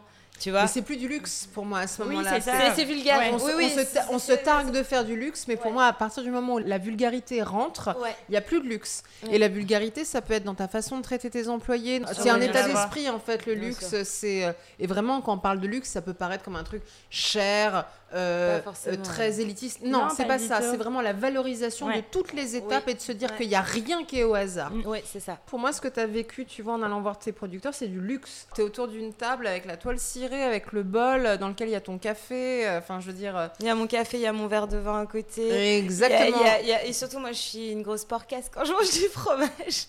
Et du coup, je peux mettre mon fromage direct sur la nappe. Et genre, justement, tu vois, genre, ils me regardent, ils sont genre, bah oui. Oui, bah, bien sûr. Ouais, bah, fais-le comme ça. Moi, je le mets dans une assiette. Moi, je. Enfin, Et, et le produit, il est central, il est phare et il est hors de question qu'on se... Ou alors qu'on se targue d'un truc qui est là, qui est un peu moins bien, on va le dire s'il est moins bien. Ouais. Parce que c'est évident. Et on n'est pas là pour se raconter des histoires. Et pour moi, ça, c'est du luxe. C'est une expérience Ouais. du luxe. ouais. Et D'une certaine façon, d'aller manger chez le producteur, c'est une forme de luxe. C'est Ah c'est- oui, c'est un grand luxe, mais c'est c'est vrai que c'est pas la définition. Je pense que tu vois, la plupart des gens. euh, ont. Non. Non, même on va c'est- pas ça- n'était pas la mienne non plus. Mais tu vois, moi, j'ai souffert de ce ce que je croyais être le luxe, tu vois, parce que j'ai grandi dans ce genre de truc. Enfin, en plus, je suis métisse, tu vois, donc dans des dîners euh, placés. euh, et vu que je suis pas forcément conventionnelle, Mm. euh, bah, je faisais des fois un peu tâche, tu vois, Ouais. dans ce genre de Ça, c'est l'apparat du luxe. C'est exactement. C'est l'apparat du luxe qui va faire que certaines personnes vont se dire Ah oui, il y a le label luxe. Mm. Ok, très bien, mais en fait, c'est pas ça le luxe. Non, Pour moi, vraiment, non, le luxe, c'est ce qui dure. Et ce qui dure, généralement, c'est des traditions, c'est des façons de faire, c'est des choses qu'on se passe. Ouais. Et c'est aussi le fait de se dire J'en ai quelque chose à foutre. C'est quelque chose que tu peux pas avoir ailleurs. Voilà. c'est Oui, tout. mais c'est juste ça, ça. c'est quelque chose que c'est propre à quelqu'un qui fait quelque chose. Et c'est ça pour moi le luxe, c'est la rareté et l'excellence dans un savoir-faire. Mais je pense que vous l'avez d'une certaine façon chez Penny, parce que déjà, bah, rien que le fait qu'on puisse pas manger du, du fromage et de la sauce piquante encore ailleurs. Mais il y a aussi un truc, alors moi j'ai fait l'expérience, parce que comme tu, le- comme tu disais, Aurica, vous faites des dégustations. Et j'ai fait l'expérience de la dégustation chez vous. Et c'est vraiment un moment particulier. C'est-à-dire que c'est pas une dégustation euh, lambda. Je pense qu'il y a beaucoup de gens qui écoutent qui ont déjà fait des dégustations de fromage. Mais il y a vraiment quelque chose de très familial, de très euh, basé sur l'émotion et non pas sur quelle sauce, quelle euh, échelle de Scoville ou quel machin. Il y a, non, il y a vraiment du cœur qui est mis dans chaque plateau pour se dire ok, ce truc-là, ça va parfaitement bien avec ce truc-là. T'as souvent pas peur de dire bah moi il y a des émotions qui me viennent quand je Mhm. mange j'ai déjà mangé des choses qui m'ont fait pleurer et, et j'ai envie de vous demander ce que vous ressentez plutôt que d'essayer de deviner quel est le goût Oui, particulier euh, de ce ça. fromage Bah, je vais dire, par exemple, tu vois, tous nos plateaux, Hello, elle me voit, tu sais, quand je les fais, genre tous mes plateaux, je les prends en photo. Ouais. comme, Oui. euh, mais je les prends en photo, pas forcément pour les partager, mais tu vois, euh, et à moindre échelle, hein, euh, à échelle humaine et surtout à mon échelle, comme un peintre qui Mm. peint et qui laisse partir ses, ou qui vend ses œuvres. Tu vois, je sais que tous mes plateaux, chaque plateau que je fais sera différent. ouais Et, euh, et tu vois, ça, ça me touche beaucoup. Et je sais que par exemple, Elodie, elle me dit genre, ah, mais pourquoi tu restes Je suis censée partir. Elle me dit, mais euh, elle me dit, tu veux faire le plateau? Elle sait que genre, c'est le moment où genre, je vais être trop contente. Ah tu oui, vois. elle peut ne pas travailler et venir pour le plateau. Non, mais c'est fou rire. Vraiment, euh, c'est genre une vraie petite artiste peintre. Genre. C'est Ouais, ça ouais. qui est magnifique. Finalement, t'as pas du tout perdu de ton émerveillement face au produit. Quoi, c'est pas devenu un Jamais. business. Mais non, et je pense que malheureusement aussi, c'est, euh, ça peut aussi conduire à ta perte. C'est que tu es émerveillé et les gens passent une énorme. Mais bon, aujourd'hui, on est ici dans une ère où, enfin, tu vois, genre, il faut faire du profit, il faut faire ci, il faut faire ça. Oui. Quand tu travailles avec des bons produits, que tu as ces amours des bons produits et même si tu es très professionnel, que tu calcules très bien tes, tes marges, etc., quand tu mets, tu sais, de l'amour et du sens dans ce que tu vends, c'est pas forcément euh, comme ça que genre tu fais de l'argent, mais moi je suis heureuse. Je vraiment, je le comprends et ça se sent. Ça se sent dans, déjà dans votre collaboration. Ça se sent quand on vient dans votre boutique. Moi, quand je suis arrivée chez vous. Alors, dé- au départ, il faut le dire quand même, on était censé se retrouver à Bastille. Oui, Et finalement, on s'est dit, bon, bah, vas-y, viens chez Penny, ce qui m'arrangeait très bien parce que je suis pas loin. Oui, c'est vrai que Ouais. c'est juste à côté. C'est ça. oui parce et- que j'étais encore censée être off et je suis restée. C'est ça. Et il y a vraiment une ambiance familiale, c'est-à-dire que tu as vraiment ce côté comme à la maison. C'est pas une cantine, c'est pas que une épicerie, tu peux te poser, tu... et il y a vraiment une ambiance de pose-toi, mange des trucs, discute.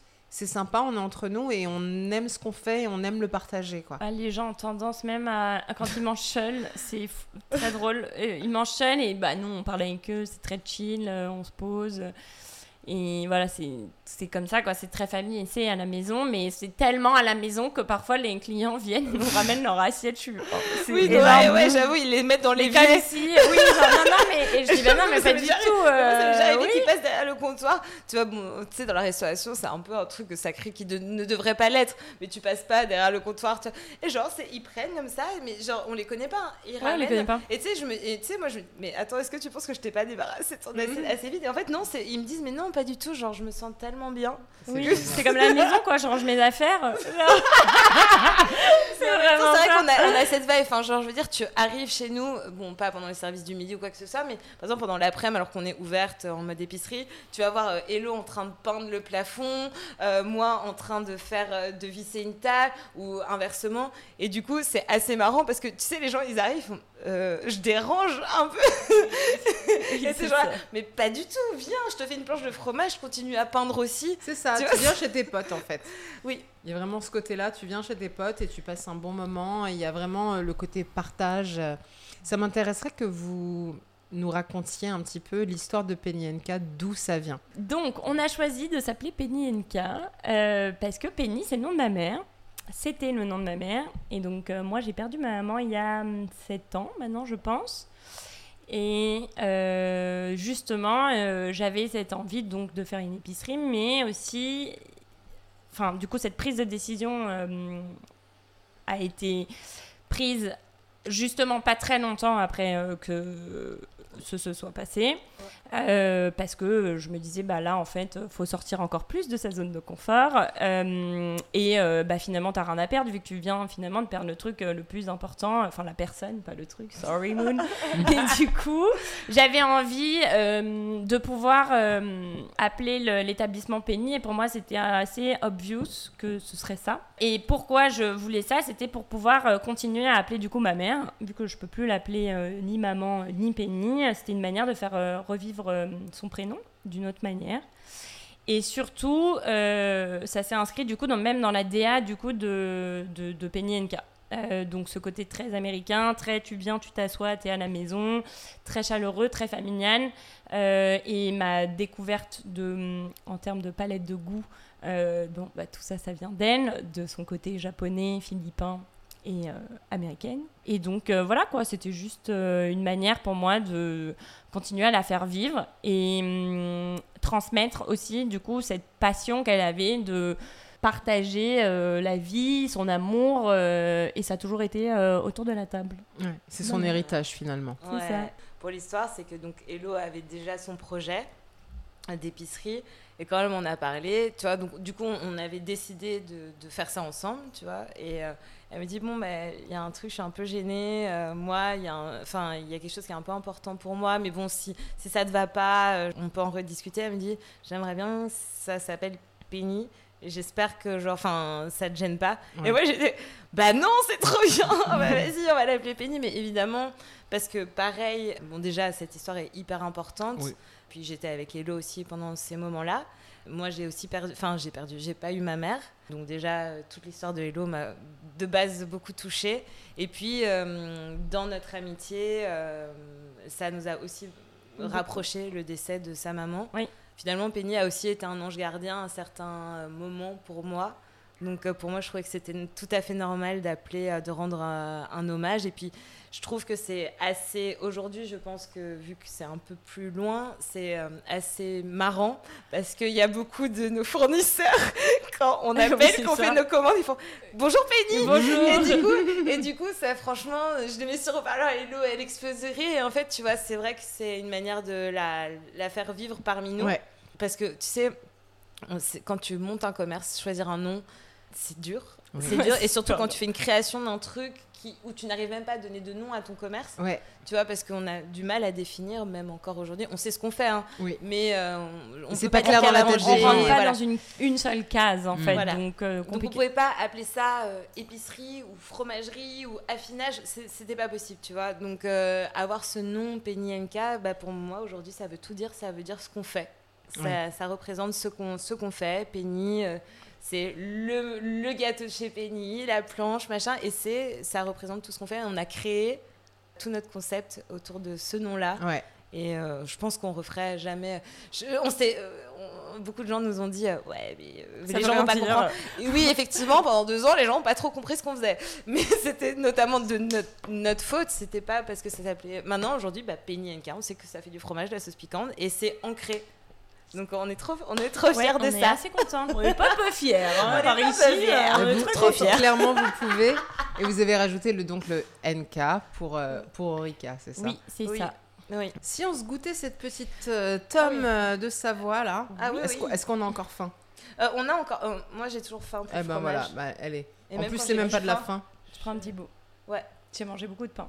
Allez-y. Ah oui. Je dis ça, je dis rien, mais Ah, la mais- meuf à ma droite m'a Ah. donné 1000 morceaux de Ah, pain. mais oui, pas je sais, Je le gouffre à pain, quoi. Enfin, la panière à pain, c'est moi. hein. Mm. Trop. Oh là là, Oh là là, ouais. il est d'un crémeux. C'est du beurre. Oh là Mm. là, ouais. Non. Est- Apparemment, c'est Madame Clavel qui fait le fromage. Mais elle a une façon de faire le fromage qui est euh, exceptionnelle. Tu le retrouveras pas du tout dans une autre tome de Savoie. Ah, Ah, c'est bravo, incroyable. madame.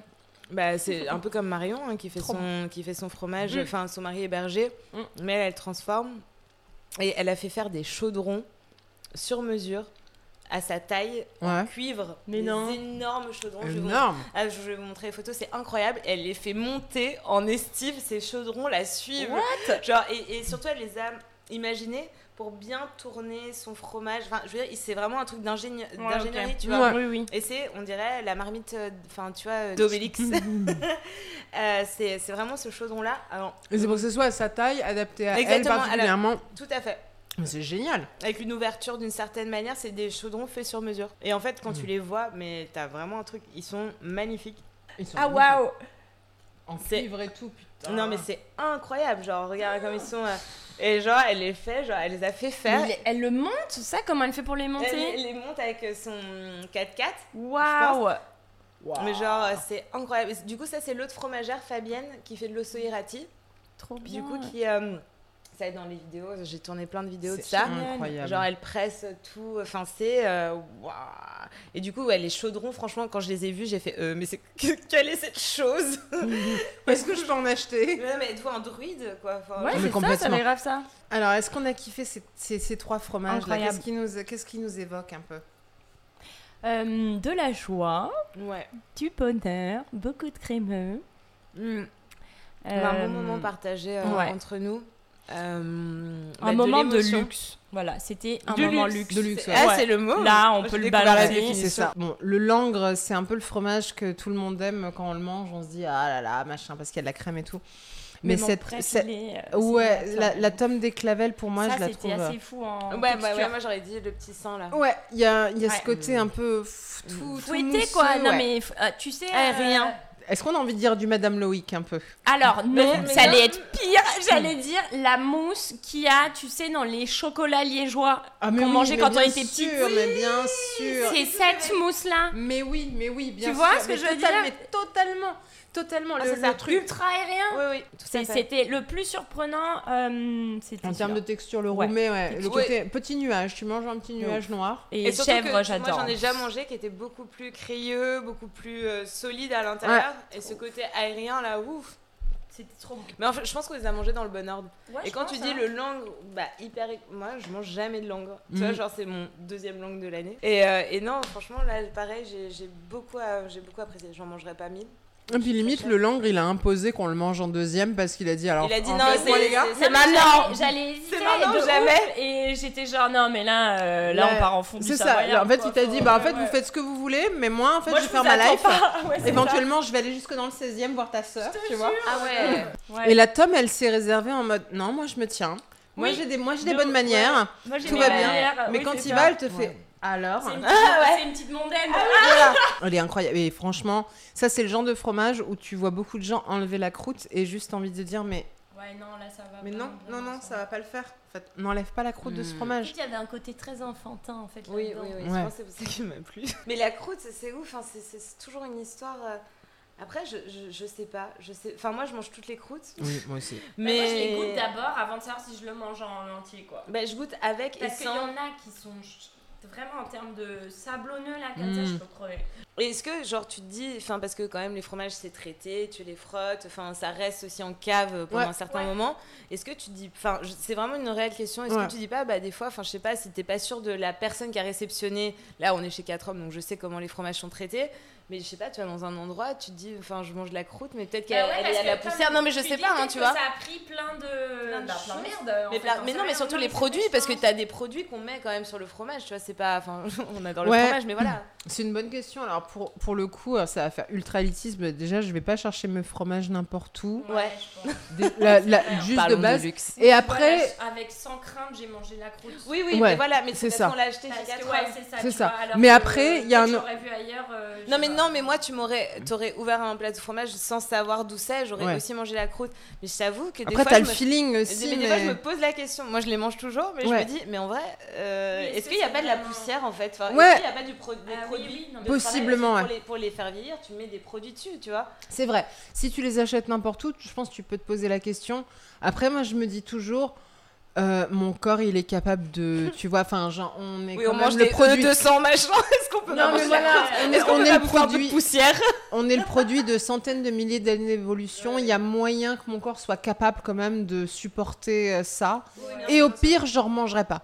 oui oui non mais en fait t'as Et raison en fait on est généralement, euh, en termes de goût, en fait, je pense qu'il faut se faire confiance. Si Oui, dans oui. ta bouche c'est chelou, tu ouais tu jettes ça. Quand, comme, tu, quand tu te trompes et que tu bouffes un morceau de gouda avec sa cire, tu te Ouais. dis ah ouais, il y a moyen que ce soit pas une très bonne idée, ça, c'est un goût de savon quoi. Ouais. Oui, parce que c'est pas comestible.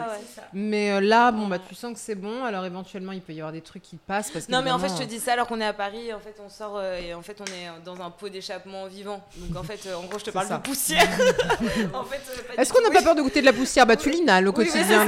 c'est ça en fait oui oui d'accord oui non non effectivement euh. Mais je pense que ça vaut le coup de se dire, par contre, si on a peur de la croûte, déjà de se poser la question pourquoi? Pourquoi on a peur de la Mm. croûte? Est-ce que c'est le goût? Est-ce que c'est le fait qu'il y a des trucs dessus ou quoi? Oui, quoi. Mais si c'est si c'est la, la- la crainte hygiéniste, Ouais. bah aller dans des fromageries euh, qui valent le coup. En fait, il y en a plein dans, dans Paris, il y en a plein ailleurs qu'à Paris d'ailleurs. Alors oui, c'est pas le même coût que d'aller euh, je ne sais pas où euh, dans ton Auchan ou dans ton Franprix, mais éventuellement mange moins de fromage et mange des fromages un petit peu plus de meilleure qualité. ouais Et on s'y retrouve en termes de prix, tu vois. Et vous savez que ça fait plus de deux heures qu'on enregistre? Non. non Oui. c'est ouf C'est je me suis pas rendu compte du tout Hein Est-ce qu'on dirait pas que ça fait 15 minutes qu'on est, là? peut revenir? Mais bien sûr. Moi, j'ai envie de vous poser des petites questions de, Ouais, de fin ouais. d'épisode. ouais J'aimerais savoir, c'est quoi votre plus récente surprise en termes de fromage? Je dirais, moi, les fromages que j'ai mangés euh, en Italie, c'est les derniers vraiment que j'avais trop trop kiffé. J'ai plus les noms en tête, mais du coup, comme je t'avais dit, ça vient des petits euh, agrotourismes. Ouais. Et justement, Quand tu étais dans le Piémont, c'est Ouais, ça le Rocaverno, je crois ça s'appelle comme ça en fait les fromages. Et c'est assez ouf parce qu'en fait ça ressemble entre un gros chèvre, enfin c'est du fromage de chèvre. hein. Ça ressemble à genre une sorte de hum, Saint-Félicien ou Saint-Marcelin, mais en même temps, euh, enfin tu sens qu'il va y avoir du crémeux quoi. Mm. Et en fait, quand tu le coupes, c'est aussi euh, dense que, par exemple, un- une bûche de chèvre. Tu vois ce que je veux dire Mais le centre, tu sais, celui que j'aime. ah oui Mais t'as en même temps tout le crémeux, le, le crémeux que j'aime euh, à l'extérieur, qu'on retrouve aussi dans le Caprice des Dieux. Non, j'ai Ah. euh, Donc ça, et surtout, ouais, qu'en Italie, ils fassent des, hum, aussi euh, bons, bons fromages autres que le, ce que je connais de base, quoi. Parce qu'en plus, je l'avais goûté en affiné et pas affiné, et ça avait rien à voir, et c'était très cool. Donc ça, j'ai Mm. bien, bien kiffé.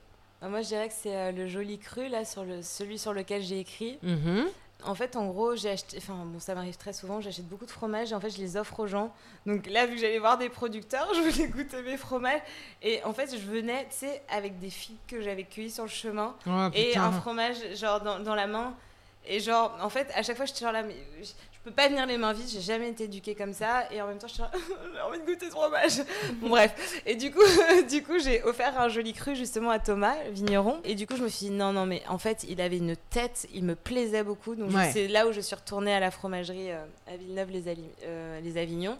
Et j'en ai repris un. Et en fait, ce qui m'a marqué, c'est que je l'ai mangé euh, dans la voiture. Mm. J'ai été sur une aire d'autoroute demander une assiette que j'ai volée, désolée, une assiette en dur. et du coup, du coup, genre, je me suis fait un, un énorme kiff en voiture sur l'autoroute du Soleil. Et euh, du coup, j'ai passé un extrême moment, bon moment. Et le, la pire truc que j'ai vécu euh, récemment, c'est j'ai réessayé de goûter du fromage, enfin du fromage, ce que les gens appellent fromage vegan. Ah oui. Et j'ai j'ai Le cru que fromage végétal. Ah, et- fallait et from- ouais, et du, mais Ouais. du coup, j'ai cru que j'allais crever. Enfin, C'était à base de quoi? C'était genre du cajou, des trucs comme ça? Cajou, là, je sais Ah ouais, pas non, quoi. mais c'est un goût chelou, Mais, mais non, mais, mais en fait. C'est pas du fromage. Bah hein. Franchement, enfin, je me suis dit, mais c'est, enfin, c'est pas possible. Enfin, parce que je suis sûre qu'il peut y avoir des choses qui ne sont pas du fromage, Oui. qui peuvent se substituer. Tout à fait, peuvent faut être pas faire les chauvines, euh, style non. ah, il y a que le lait animal. Non. Oui, et puis surtout, je pense, il me semble qu'à Paris, il y a une fromagerie qui, enfin, une fromagerie, une fromagerie Mhm. qui, euh, qui affine, genre, ses laits de cajou ou ses, ou ses, euh, ses- ses- son- Je pense que tu peux avoir des techniques si tu mets les bonnes épices, etc., Ouais. d'avoir quelque chose de bon.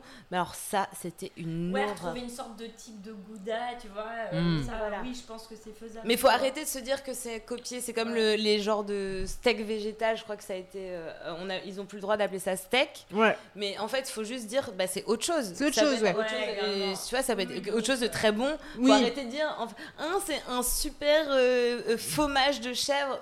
Trop bizarre. Oui, mais parce qu'en fait, c'est fait pour que les gens qui aiment trop le fromage mais ont, ont envie de devenir végétariens Ouais, ou végétalien retrouve les- retrouvent ces marqueurs-là et se disent Ah, en fait, euh, j'ai une Ouais, petite descente, une fait, petite pente douce.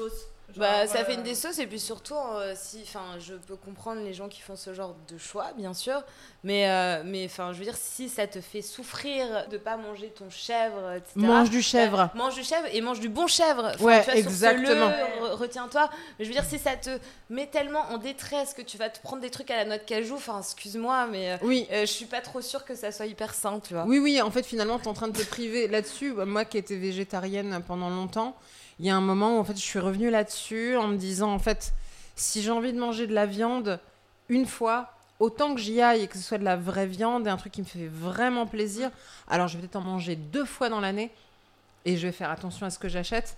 Mais finalement, c'est c'est pas ça qui est grave. Il y a plein de choses qui sont graves autour euh, Ouais. de l'exploitation animale Ouais. le fait que moi j'en mange deux fois dans l'année et que je la sélectionne, si finalement tout le monde faisait comme ça, on serait pas au même, on serait pas dans Bien le même mood en bien fait. sûr. euh. sûr. donc ouais, si vraiment ça fait souffrir, alors je peux comprendre. a- on passe tous par des phases, on a envie, on a des idéaux, on a envie de rentrer dans un Ouais. truc, on se dit quelle est la porte la plus facile, Bien sûr. mais il faut en revenir.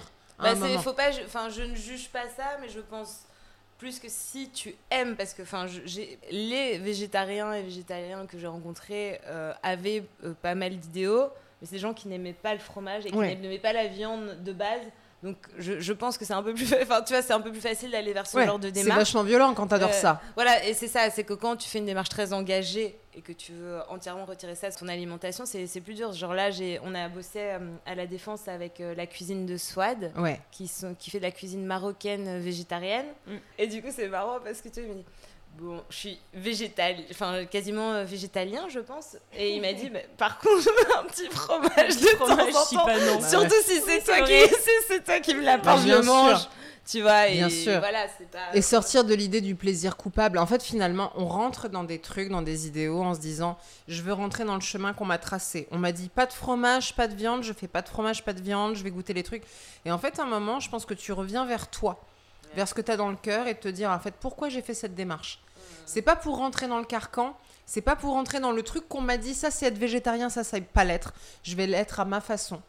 Et potentiellement, si je suis végétarien 363 jours par an, c'est suffisant pour être considéré comme un végétarien. Puis finalement, j'ai plus rien à prouver à qui que ce soit.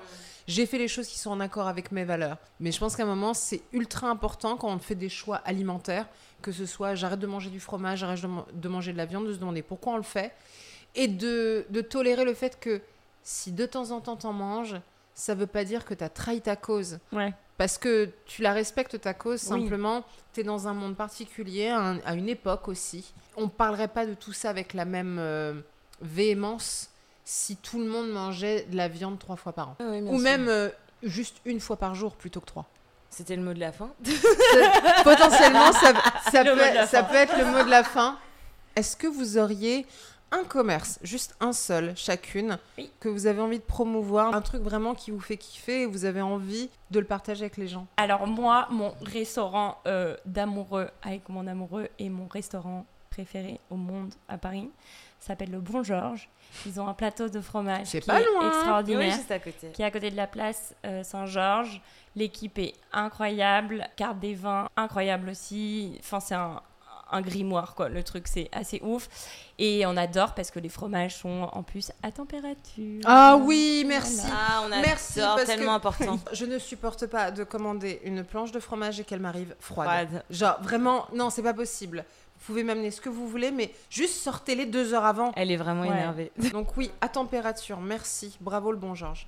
We love you. Euh, bah, du coup, euh, moi je dirais que bah, les fromageries que j'aime bien, je pense que si vous me connaissez, vous, vous, les- enfin, vous les connaissez aussi. Du coup, j'essaye aussi de ne pas saturer mon palais au niveau fromage, parce que c'est quand même ma vie. Donc, mes gros coups de cœur, c'est plutôt euh, les fruits de mer, parce que c'est Ah ce que je mange à côté en majorité, justement pour pas. euh, bah, déjà, j'ai très peur de développer des intolérances au fromage, donc je- j'essaie de varier un petit peu. Et je dirais que mon gros coup de cœur, et c'est là où genre, je vais prendre mes plateaux d'anniversaire qui sont à côté de mes pièces montées en fromage, c'est euh, le chasse-marée, euh, c'est euh, la poissonnerie de la famille Dello, qui est dans Mhm. le 16e. Ce Et- n'est pas sponsor. Non, mais c'est, non, non, mais c'est, non, c'est pas du tout sponsor parce qu'en fait, en gros, moi, ça me casse les couilles d'aller dans le, dans le 16e. J'habite Oui, dans le 11 à. Bastille. Euh, je veux dire, des poissonniers, il y en a partout. J'ai, Oui. le, marché, j'ai le marché d'Aligre. Et je veux dire, enfin, j'ai pas forcément d'intérêt à me trimballer toute seule parce que clairement, je suis pas, en- je suis pas véhiculée. Donc, je prends le métro. Si c'était pas bon, enfin, j'irais pas. Mais je veux dire, je me déplace pour euh, mes anniversaires. En fait, euh, genre, j'ai fait ça pendant le confinement. J'ai fait ça après pour mes anniversaires. Et c'est les fruits de mer les plus frais que j'ai j'ai goûté à Paris. Et euh, du coup, c'est euh, vraiment, pour moi, le- les lendemains de soirée ou quand j'ai un petit coup de down, si j'ai pas de fromage, je prends des huîtres. Et si je peux avoir des huîtres de là-bas, je suis encore plus contente. Est-ce qu'il y a des associations fruits de mer, fromage qui se font? Bah, nous, c'est plutôt euh, euh, fruits de mer, huîtres, sauce piquante. Ouais. Ce qu'on a trouvé pour le moment. Ouais. Après, les huîtres gratinées, c'est bon aussi. C'est très bon. Ouh. très bon. Oui. Ouais, avec très quoi Avec bon. du comté, de Du l'emmental côté du, je pense qu'on peut faire avec notre euh, gouda. Oui. Oh, waouh. Ouais, il va être incroyable. Oui, oui. Oh, merci de nous donner plein d'idées. Oh là là. les, savantes folles sont de retour. Excellent. Bah écoute, je vais donner le mien en termes de commerce. euh, je vais en donner deux parce que parce que c'est chez moi ici. Oui. Euh, le pre- Alors le premier, ça va être euh, de Cascamer, qui est une fromagerie extraordinaire, une extrêmement bonne fromagerie à Amsterdam. Et Mhm. moi, c'est la fromagerie qui m'a réconciliée avec le Gouda, qui, je pense, en France, est vu comme un fromage plastique, un fromage euh, qui a aucun intérêt. euh, tout, ouais. alors que un vrai bon gouda fait dans les règles de l'art, c'est vraiment très très bon. Il y a beaucoup d'attrapes touristes, y compris en Hollande, Mm. mais il y a des trucs vraiment très très bons. Enfin, un de mes préférés, il est affiné, c'est un gouda de chèvre affiné pendant trois ans. C'est incroyable, il y a un Bien. goût euh, de café, il y a de la réglisse, il y a du chocolat, il y a vraiment des trucs complètement surréalistes. Leur fromagerie est magnifique. J'ai encore acheté des trucs chez eux quand j'y suis allée. J'en ai ramené à mes potes, à ma mère. Vas-y, et fais partager. voilà.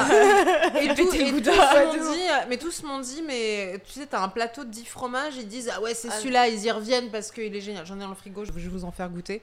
Et C'est vraiment très très bon. Excellente fromagerie qui vaut sans aucun problème toutes les fromageries françaises. Il faut pas être chauvin. Moi, c'est vraiment un des trucs sur lesquels je suis. euh, Enfin, pour moi, c'est ultra important, c'est d'arrêter de penser qu'il y a qu'en France qu'on sait faire du fromage. Ah ouais. Il y a plein de pays et il n'y a pas que la France et l'Italie hein, ou la Suisse.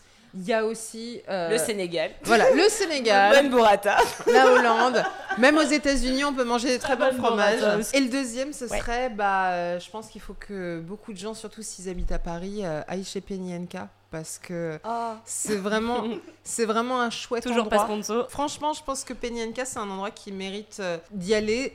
Que ce soit parce que vous avez envie d'un douche euh, à l'heure du déjeuner, parce qu'il y a une différence entre le douche de n'importe où et les douches que vous faites, qui déjà sont beaux, donnent envie, et on a envie de les manger, et juste pour le plaisir, l'ambiance. Et euh, si on aime partager, si on aime ne pas juste passer, acheter son truc et se barrer, juste se poser, discuter et avoir l'impression de passer un moment avec des gens, créer du lien. On a tous perdu beaucoup, on s'est tous rendu compte pendant le confinement à quel point on avait besoin de lier avec les gens. Ne l'oublions pas, c'est pas parce que la vie est revenue euh, à la normale entre guillemets qu'il faut oublier ça et la détresse dans laquelle on était et cultiver le lien au quotidien, c'est aussi aller chez ses commerçants et chez les commerçants qui ont envie de partager. C'est pas le cas de tout le monde, mais euh, moi je trouve que chez Penny, il y a vraiment ce truc là de euh, on se pose, on partage et on a l'impression que ça te fait des potes. Donc allez-y, c'est dans le dixième, c'est rue de Chabrol.